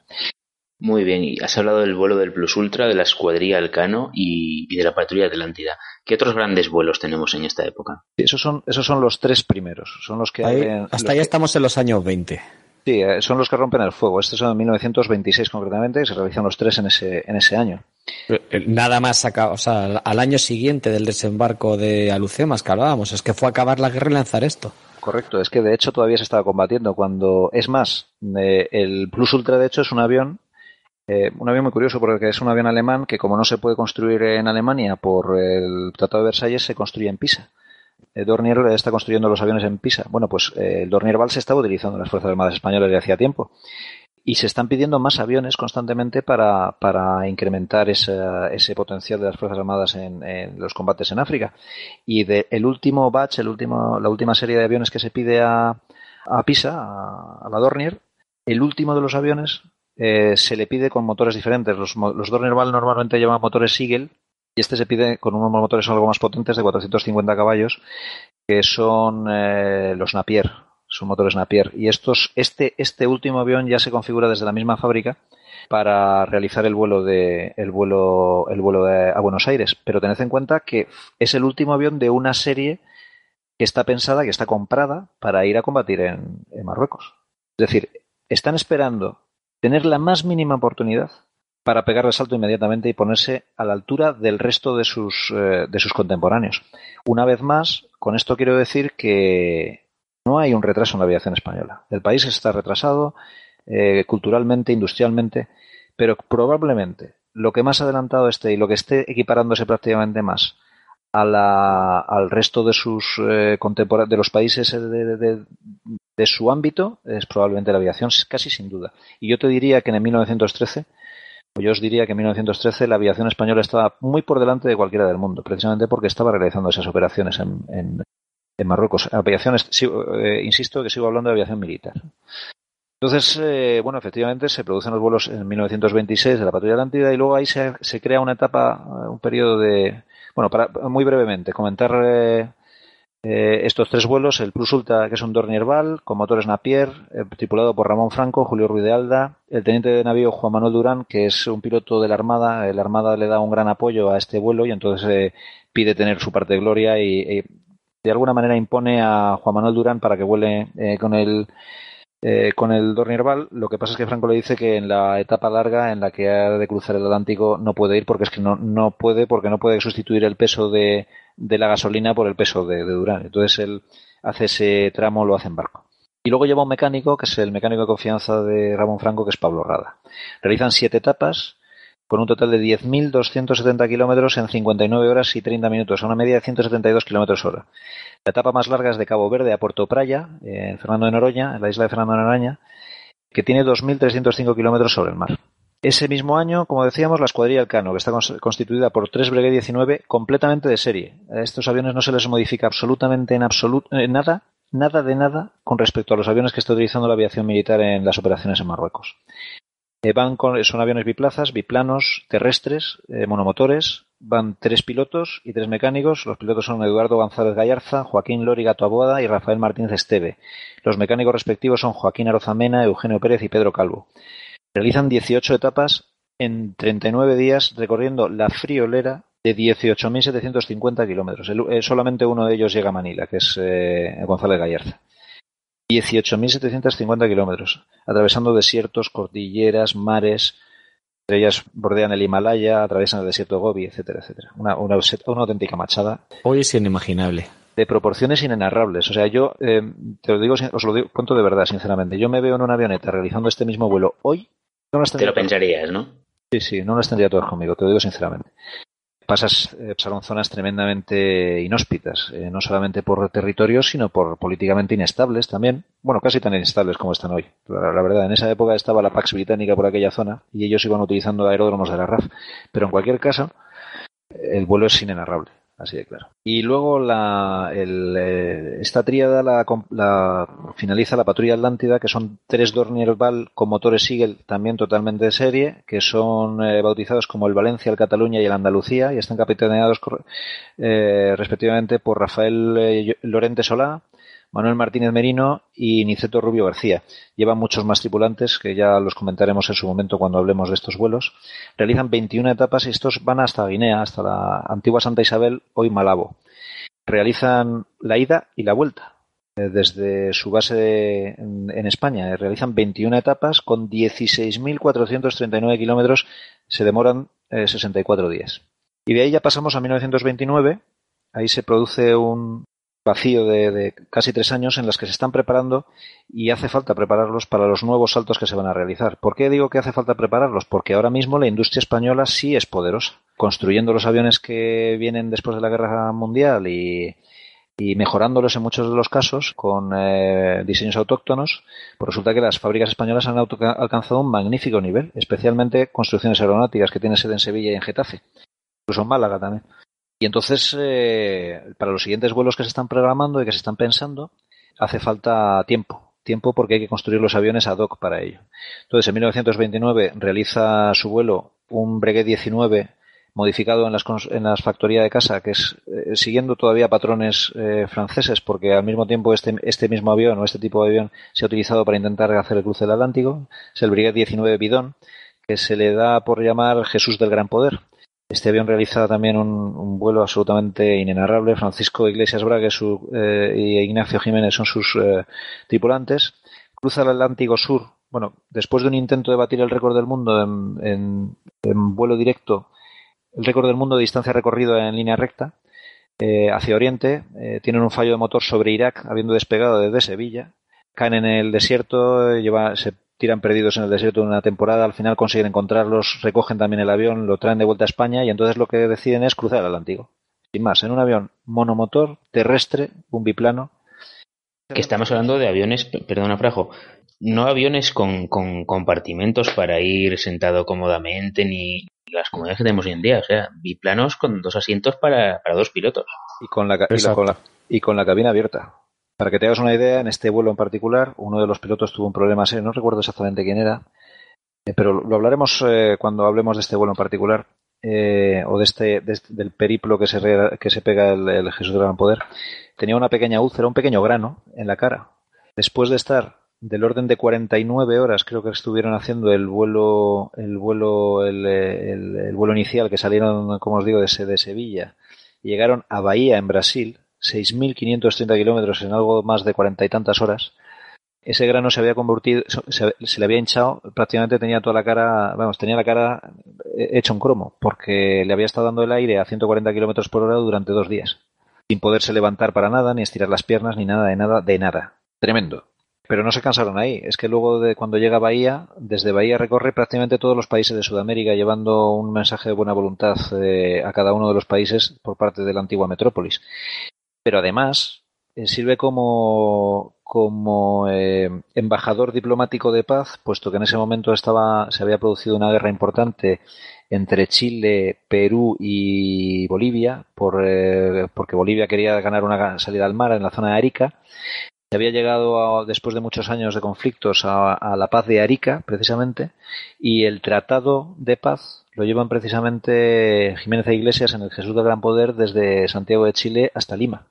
Qué, vuelo más bonito, la verdad. Espectacular, espectacular, absolutamente espectacular. Desde ahí siguen pegando saltos por Centroamérica y tal, acaban en Cuba, el avión se desmonta, se trae a España y hoy en día se puede visitar perfectamente el avión original en el Museo del Aire que recomiendo encarecidamente a, los, todos los que nos puedan escuchar que les recomiendo encarecidamente la visita la, visita a ese museo porque es absolutamente maravilloso. Cualquiera que le guste la aviación es un lugar de peregrinaje. Esa es su casa, así de claro. Esto es en 1929 y luego una vez más tenemos eh, otro salto de otros cuatro años hasta 1933 construyendo precisamente en las instalaciones de construcciones aeronáuticas y con un motor hispano-suiza un desarrollo más del, eh, del Breguet 19 que se dará a llamar Superbidón. Se hace un avión de estas características, un avión muy modificado, muy, eh, muy modificado. Eh, algunos críticos dicen que especialmente tan, tan, modificado que lo convertía en algo bastante frágil. Es difícil de decir. Lo cierto es que en 1933 se produce el vuelo del Cuatro Vientos. Como os digo, es un Breguet 19 Superbidón. Prácticamente tiene poco ya de, de, Breguet 19 y este hace el más difícil todavía. Eh, está, eh, eh, perdón, está tripulado por Mariano Barberán y Joaquín Collar. Mariano Barberán actuará como navegante, Joaquín Collar como piloto. Tened en cuenta una cosa muy importante y es que Mariano Barberán, este es el, su primer vuelo de larga distancia, pero es, ha, sido la mente que ha estado detrás, junto quizás con Emilio Herrera, que ha estado detrás de la planificación de todos y cada uno de los grandes vuelos que ha realizado la aviación militar española en este periodo él ha sido la cabeza pensando, es el, máximo experto, el máximo exponente en cuanto a todo tipo de, métodos de navegación que van a desarrollar cada uno de estos, eh, de estos, eh, de estas tripulaciones en sus vuelos eh, a lo largo y ancho del mundo. Y bueno, pues él quiere hacer el más difícil todavía. Él quiere cruzar el Atlántico por la parte más ancha, por el centro. Parte más ancha que además es mucho más ancho por el centro precisamente porque la, Tierra es esférica, no lo olvidemos. Entonces, por ejemplo, es más fácil llegar a Cuba de hecho, es así como lo hacen los, los eh, aviones comerciales, saliendo de Madrid y subiéndote al, al paralelo 45, bueno, más, al, 55 norte y luego bajar hasta Cuba, que no irte por la trocha, siguiendo el paralelo. Es muchísimo más largo. Bueno, pues él se empeña en abrir una ruta directa a través eh, por la zona más larga, por el camino más largo. Entonces, el vuelo es apasionante porque además lo hacen, lo desarrollan con una precisión absolutamente milimétrica. Consiguen eh, llegar a, Cuba sin mayor problema y el vuelo estaba pensado para terminar en México. El cruce del Atlántico Central les lleva a, eh, a cruzar sin escalas 8.095 kilómetros hasta Camagüey, que es donde aterrizan en vez de en La Habana. Es un vuelo muy bonito que además tiene muchísimas anécdotas muy interesantes que contar y espero poder desarrollar en el futuro con más amplitud porque es muy muy interesante. Baste decir que el vuelo que, iba a terminar en México después de realizar la grandísima machada de, volar los 8.095 kilómetros guiados solamente por las estrellas, los derivómetros, eh, las brújulas remotas, etcétera, con una precisión, como os decía, absolutamente de libro, pues resulta que en la parte más sencilla del vuelo, que es volar desde La Habana a Ciudad de México, el avión desaparece sin dejar rastro, convirtiéndose en el mayor misterio, la mayor tragedia y eh, quizás eh, la mayor leyenda de, la aviación española. Porque hasta a día de hoy, a pesar de que ha habido varias teorías y que dicen haber encontrado varios objetos de los tripulantes y demás, lo cierto es que no se tienen en absoluto claro qué ocurrió con el, con el avión estos son los, eh, los vuelos organizados por el Estado. Hasta aquí los vuelos estatales, por decirlo de alguna manera. Poco después, en 1936, empezaría la Guerra Civil y, eh, y ya inmediatamente después la Segunda Guerra Mundial y el desarrollo que se produce en estas en esta, estos periodos ya es tan brutal que, que ya el, el, salto grande que se produce después de la Segunda Guerra Mundial es realmente el advenimiento de la aviación comercial casi tal y como la conocemos hoy en día. Digo casi porque tened en cuenta que el mando de transporte eh, del ejército de los Estados Unidos, de la Fuerza Aérea del ejército de los Estados Unidos, durante la Segunda Guerra Mundial desplaza material prácticamente a todos los lados del mundo. en cualquier eh, condición meteorológica, cualquier hora del día y en cualquier eh, época del año. Eh, lo que está haciendo militarmente la Fuerza Aérea estadounidense y muchas otras fuerzas aéreas del que participan en el conflicto es lo que luego esos mismos aviones, porque serán además esos mismos aviones, los C-47 o los DC-3 o los C-54 o DC-4, convertidos a aviones civiles serán los que expandan las líneas aéreas de manera absolutamente exponencial, vamos. Entonces, eh, aquí ya no hay, no es que no haya, pero empieza a quedar poco recurso para los grandes, esas grandes, eh, esas grandes hazañas de pequeños equipos. Ahora las, las, grandes, las hazañas que se realizan se convierten en algo diario. Eso siguen siendo hazañas. Eh, yo en este momento, como piloto, tengo del orden de 400 saltos del, Atlántico y me sigue pareciendo una hazaña, sinceramente. El caso es que... lo es y, y no hay más que ver por suerte es, muy poco frecuente, pero bueno, los accidentes aéreos que ocurren ponen de manifiesto que, no es una broma cruzar ni el Atlántico ni cualquier otro océano. No, no es una broma. Es eh, eh, ahora lo que pasa es que es una labor muy de equipo. Es una labor de un equipo que implica miles de personas por cada avión. Entonces, eh, y luego además muchísima tecnología. Hoy en día la precisión de la navegación es inmensa. Es, tanto es así es tan, grande la navegación que los procedimientos nos dicen que nos desplacemos una, una o dos millas a la derecha de nuestras rutas eh, eh, nominales porque eh, como haya un, un, error altimétrico en, en, dos aviones que van uno de frente a otro, te das radome contra radome. Vas con toda la precisión al metro. Es, es espectacular. Es decir que no vas con el sextante, ¿no? no, Mira, de hecho, de hecho te puedo decir que los eh, últimos jumbos que hace que, o sea, los primeros jumbos que han estado en servicio prácticamente hasta hace nada, yo estaba ya en, la compañía Iberia cuando se les dio de baja, al último al BRQ, que ya estaba eh, matriculado como Golf Alfa Golf, este era uno de los primeros jumbos que se construyeron y este jumbo llevaba todavía la, cúpula de, observación astronómica para hacer los cálculos con sextante. O sea que no es, no es una cosa que nos, nos pille tan de lejos, no es una cosa tan lejana. En los años 70 se utilizaban los, los estantes todavía, incluso te diría que a finales de los 70. O sea, quiero decir que eh, estábamos vivos todos nosotros ya. Eh, no es una cosa que nos pille tan, tan, tan, tan lejana. No sé si me explico. bueno, eh, os he hablado de los vuelos eh, militares, luego hay unos vuelos civiles también. Y hay unos vuelos civiles que me gustaría nombrar porque si los vuelos militares tienen mucho mérito, eh, sí es cierto que tienen la consideración de asunto de Estado y, tiene, y como tales tienen los recursos y tienen los equipos humanos puestos detrás para apoyar esos vuelos. Sin embargo, hay una serie de héroes, porque no tienen otro nombre, que solamente con voluntad, la mayoría de las veces y con muy poquitos medios, realizaron unos vuelos también absolutamente apasionantes. Por ejemplo, a lo mejor os suena el nombre de Fernando Reinlorin. Fernando Reinlorin era un aviador joven, ávido de aventuras y quizás también de gloria. No se le ocurrió otra cosa mejor que en 1932 realizar el mismo vuelo que habían realizado los tres aviones de González Gallarza, eh, Lóriga y, Martínez Esteve, pero en una avioneta, una avioneta deportiva. Entonces el tío coge y se va desde, desde Madrid a Manila eh, en 11 etapas, recorriendo, perdón, en 13 etapas en el primero de los vuelos recorriendo 15.615 kilómetros. Digo en el primero de los vuelos porque no contento con realizarlo eh, una vez en un avión eh, construido por un tío suyo, por Jorge, Lorin, con la Lorin E3. Eh, acaba muy disgustado el vuelo porque resulta que tarda muchísimo por muchos percances que sufre con el avión. Tarda pues lo sorprendente es que llegara. Lo sorprendente es que llegara, eso digo yo. Vivo además. El caso es que creo contento con eso, el tío coge y cuando vuelve a Madrid decide que va a volver a repetir el viaje. De hecho, ya se ha traído el avión comprado con el que lo va a repetir. Y es eh, una, eh, una Comper Swift, un avión que además es que, es, que es, parece un avión de juguete. O sea, es que para subirte en el avión tienes que desmontar parte del ala. Porque es mínimo. O sea, es que tiene, me parece que son cuatro metros de envergadura por tres y medio de longitud. O sea, es que es, es que es un avión de juguete absolutamente. Bueno, pues con este avioncito repite el vuelo en 11 etapas, recorriendo 15.130 kilómetros. Bueno, es, es inenarrable. O sea, Madre mía. un héroe hay que ver ese avión que lo podemos ver en, la Fundación Infante de Orleans. En condiciones de vuelo, además. Es increíble, vamos. Pensar que con ese avión se pueda recorrer esa distancia. Eh, merece la pena. Bueno, también hay una copia exacta, una réplica perfecta en, el Museo del Aire. O sea, en las dos instituciones tenéis la oportunidad de verlo y de verdad que merece la pena verlo porque el avión más pequeño que veáis en el, o bien en todo el aeródromo de cuatro vientos o bien en el Museo del Aire, ese es el Comper Suite. Es, eh, es de broma, o sea, es que es un avión de juguete de verdad, es espectacular. Bueno, pues en el 35, otro, no sé si llamarle otro héroe, otro chalao, porque la verdad es que La verdad es que... El límite está poco claro. Sí, efectivamente, se diluye bastante, ¿no?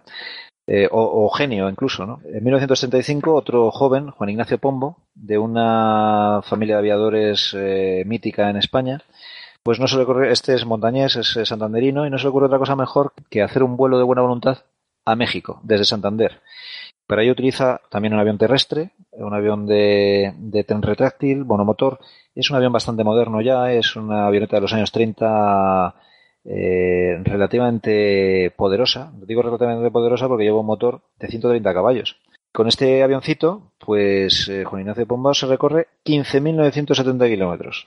O sea, sale desde Santander, eh, cruza la península, cruza por, por África hasta, hasta Bathurst en, Gambia, lo que hoy se llama Banjul, creo que se llama ahora la capital esta. Y desde ahí cruza el Atlántico hasta Natal con una brújula, punto. Impresionante. Y más, más. Y se hace un saltito el tío del cruce del Atlántico de 3.160 kilómetros en un avión monomotor con 130 caballos y una brújula. Que se dice pronto.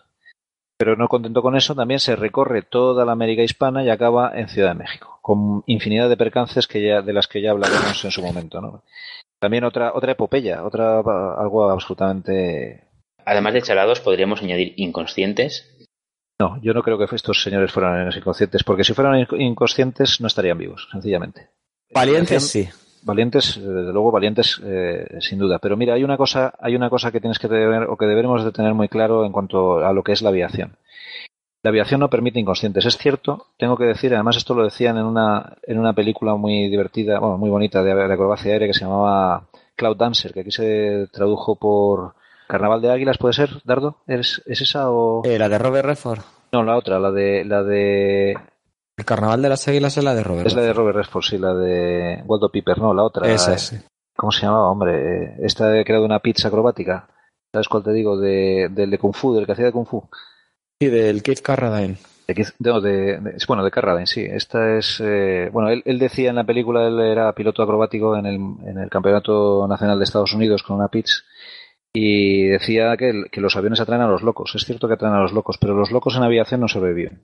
No sobreviven. Lo cual no quiere decir que los, aviadores que no han sobrevivido fueran locos, porque la aviación tiene, implica sus riesgos, evidentemente, pero los, pero lo que te aseguro es que los inconscientes eh, no tienen ni llegan a conseguir la preparación necesaria para hacer estas machadas y si lo intentan no, no tienen éxito y generalmente pierden la vida en, intentos de este. Bueno, eh, ten en cuenta de todos los vuelos que, o tened en cuenta de todos los vuelos que hemos estado hablando aquí a lo largo de, todo, de toda esta noche, yo he hablado de la mayoría de los exitosos, pero hay muchos más fracasos que éxitos. Y no se deben a falta de preparación ni a falta de conciencia, se deben a, que la aviación tiene sus límites y, los hombres tenemos, o los humanos tenemos nuestros límites. Entonces, eh, si a esos límites añades la inconsciencia, eh, es que se convierte en algo, en una, en una tarea imposible. No sé si me estoy explicando. Perfectamente, sí, sí. Eh, la, película que decías es El desafío del cóndor. El desafío del cóndor, exactamente. En el original Cloud Dancer. Eh, una preciosa película, por cierto. Muy interesante.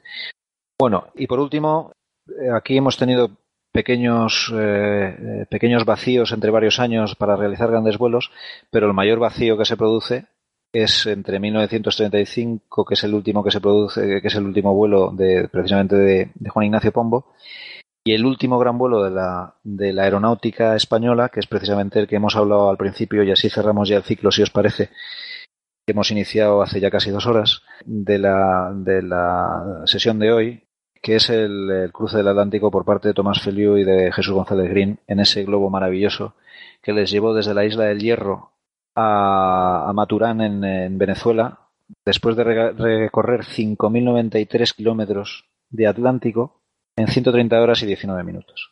De verdad, este es un vuelo. Eh, a mí me parece mentira que no se le haya dado más, más, eh, más publicidad. Si este vuelo en vez de eh, si este vuelo en vez de ser tripulado por Tomás Feliu y Jesús González Green hubiese sido tripulado por unos señores llamados John Smith y Bernie whatever. Sí, habría esta película ya. No te quepa la, menor duda. Bueno, a lo mejor estuviera un toro rojo pintado en el globo.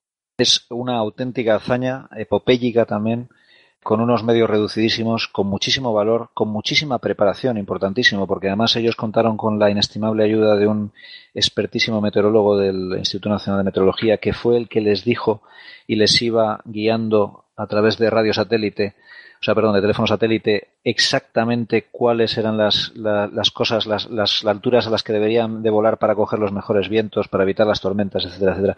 O sea, que estaba eh, con muy pocos medios materiales realizaron una hazaña eh, maravillosa simplemente con conocimiento. No sé si me explico. Los mínimos medios, los mínimos medios, el máximo conocimiento. Y también el máximo de valor, eso hay que añadirlo. Sí, bueno, que son características que, como tú has dicho muy bien, precisamente yo creo que los, hermanan y los unen con, con los otros pioneros de los que hemos hablado. Correcto. Además, una vez más quiero recalcar una cosa importantísima, y es que en la zona donde ellos cruzan el Atlántico, a excepción de esa estrecha franja de vientos alisios que ya utilizaría Colón para llegar a América, la circulación general de la atmósfera, de las masas de aire de la atmósfera en el hemisferio norte, nos dice que esto en un globo es imposible. Porque la circulación general de la, de la atmósfera en esa zona es de oeste a este. Y un globo no es dirigible, no es un dirigible. Tú no puedes ir contra el viento, tienes que ir siempre a favor del viento con el globo lo que significa que lo que ellos hicieron es una hazaña doblemente importante. Es decir, es mucho más fácil cruzar el Atlántico de oeste a este, que es como lo hicieron en la Vuelta al Mundo, bueno, pues entonces eh, yo creo que ya con esto como introducción a, la época en la que se desarrollan estos, estos grandes vuelos y con la promesa de que en el futuro podamos desarrollar, si os parece, esto cada, eh, uno a uno eh, y diseccionar un poco las anécdotas y las vivencias de las tripulaciones de estos vuelos para el conocimiento general y demás, yo creo que podemos dar por terminado ahí la, grabación porque la verdad es que llevamos un, buen rato hablando, ¿no? Pero ha sido, ha sido apasionante ha sido muy interesante y la verdad es que sí, eh, deberemos de dedicar tiempo a cada uno de estos vuelos por separado porque, bueno, como tú has dicho, están cuajados de anécdotas y de, y de pequeñas historias que merecen ser contadas porque realmente son, son grandes aventuras. Yo es una de las, de las penas que tengo es eh, el, ves películas como la del Águila Solitaria, ¿no? El, vuelo de Limber, por cierto, eso me hace pensar en James Stewart también, que fue el protagonista de la película, que además es otro personaje interesante porque fue piloto de bombarderos durante la Segunda Guerra Efectivamente. con un gran número de misiones eh, sobre Europa. Otro, personaje que merece eh, sobre el que merece la pena profundizar. Bueno, pues eh, lo que os comentaba, que, yo la, pena que tengo al ver estas, estas películas maravillosas de Pueblo de Limber o, o, de tantos otros extranjeros, me queda la pena de, de no ver o de no haber tenido la oportunidad de ver nunca una película de estas hazañas de los eh, aviadores españoles que lo fueron y lo fueron como las que más. Ojalá Estos días precisamente me está acordando mucho de, por ejemplo, del vuelo del Cuatro Vientos, con, pues, pues con este avión que todavía se está buscando en el Océano Índico. Pues que fijaros que si hoy en, en 2014 todavía somos incapaces después de un mes de encontrar un, un avión de pasajeros, Imagínate en, en 1933 encontrar al, al Cuatro Vientos. Pues sí, la verdad es que era, eran, eran aventuras solitarias. Una vez que te encerrabas, porque hasta el momento, durante toda la planificación y demás, eran, eh, eran tareas de equipo, evidentemente. Pero una vez que te subías en el avión, te ajustabas los atalajes y despegabas hacia, hacia tu objetivo, al final eran, estaba solo. Estaba solo con, eh, con, eh, con, los elementos eh, al que sea cristiano con Dios y con, y con tus propias limitaciones. Con lo cual. que no fueron un poco los aventureros de esa época que, pues, pues como, el, como les pasó a, a Barberani, Collar, que, que, lo pagaron con la, vida, con la vida el intento. Así que bueno, espero de verdad poder con vosotros desarrollar estos estos, estas aventuras, estas, estas leyendas y, eh, y que disfrutemos todos haciéndolo. Pues ahí estaremos. No sabemos cuándo será la siguiente grabación de esta serie, pero, pero promete ser muy interesante y bueno, y, contamos con todos vosotros para que estéis ahí. Pues muchas gracias a los dos, a Darío o Dardo y, y, a Kiko, o bueno, como le conocemos un poco más por aquí, a Frajo. Muchas gracias por instruirnos, por estar aquí y por todas esas cosas tan interesantes que nos habéis contado. Gracias a, ti por escuchar y por eh, promover esta iniciativa. Es interesantísimo. Pues un abrazo muchachos, nos vemos. Lo mismo, Venga, fantástico, muchas gracias.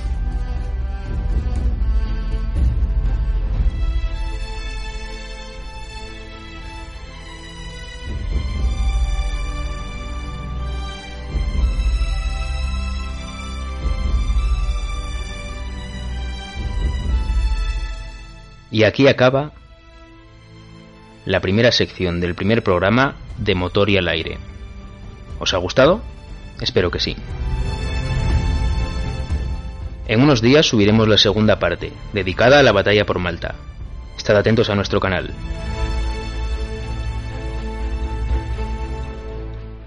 Todos los temas musicales que suenan en el programa pertenecen a artistas que amparan sus creaciones bajo licencias Creative Commons. Los que habéis escuchado hoy han sido creados por Epic Soul Factory, Per Kilstorff y Mark Teichert.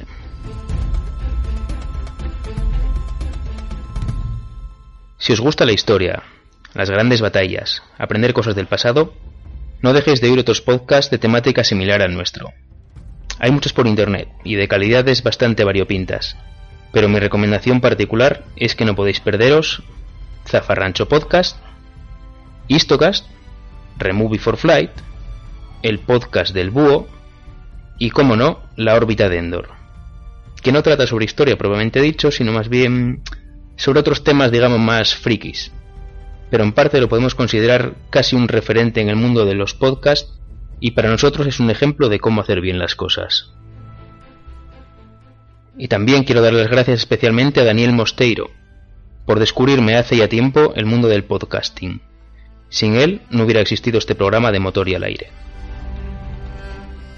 Y a todos los compañeros del Escuadrón Virtual Escuadrón 69. Y ya sin más, nos despedimos. No sin antes recordaros los medios de contacto con el programa. Podéis encontrarnos en iVoox y en Facebook. Y podéis escribirnos a nuestra dirección de correo para hacernos preguntas, sugerencias, quejas, peticiones o lo que queráis. La dirección es motorrialairepodcast.gmail.com Y sin más, nos despedimos hasta la próxima entrega. Buen vuelo.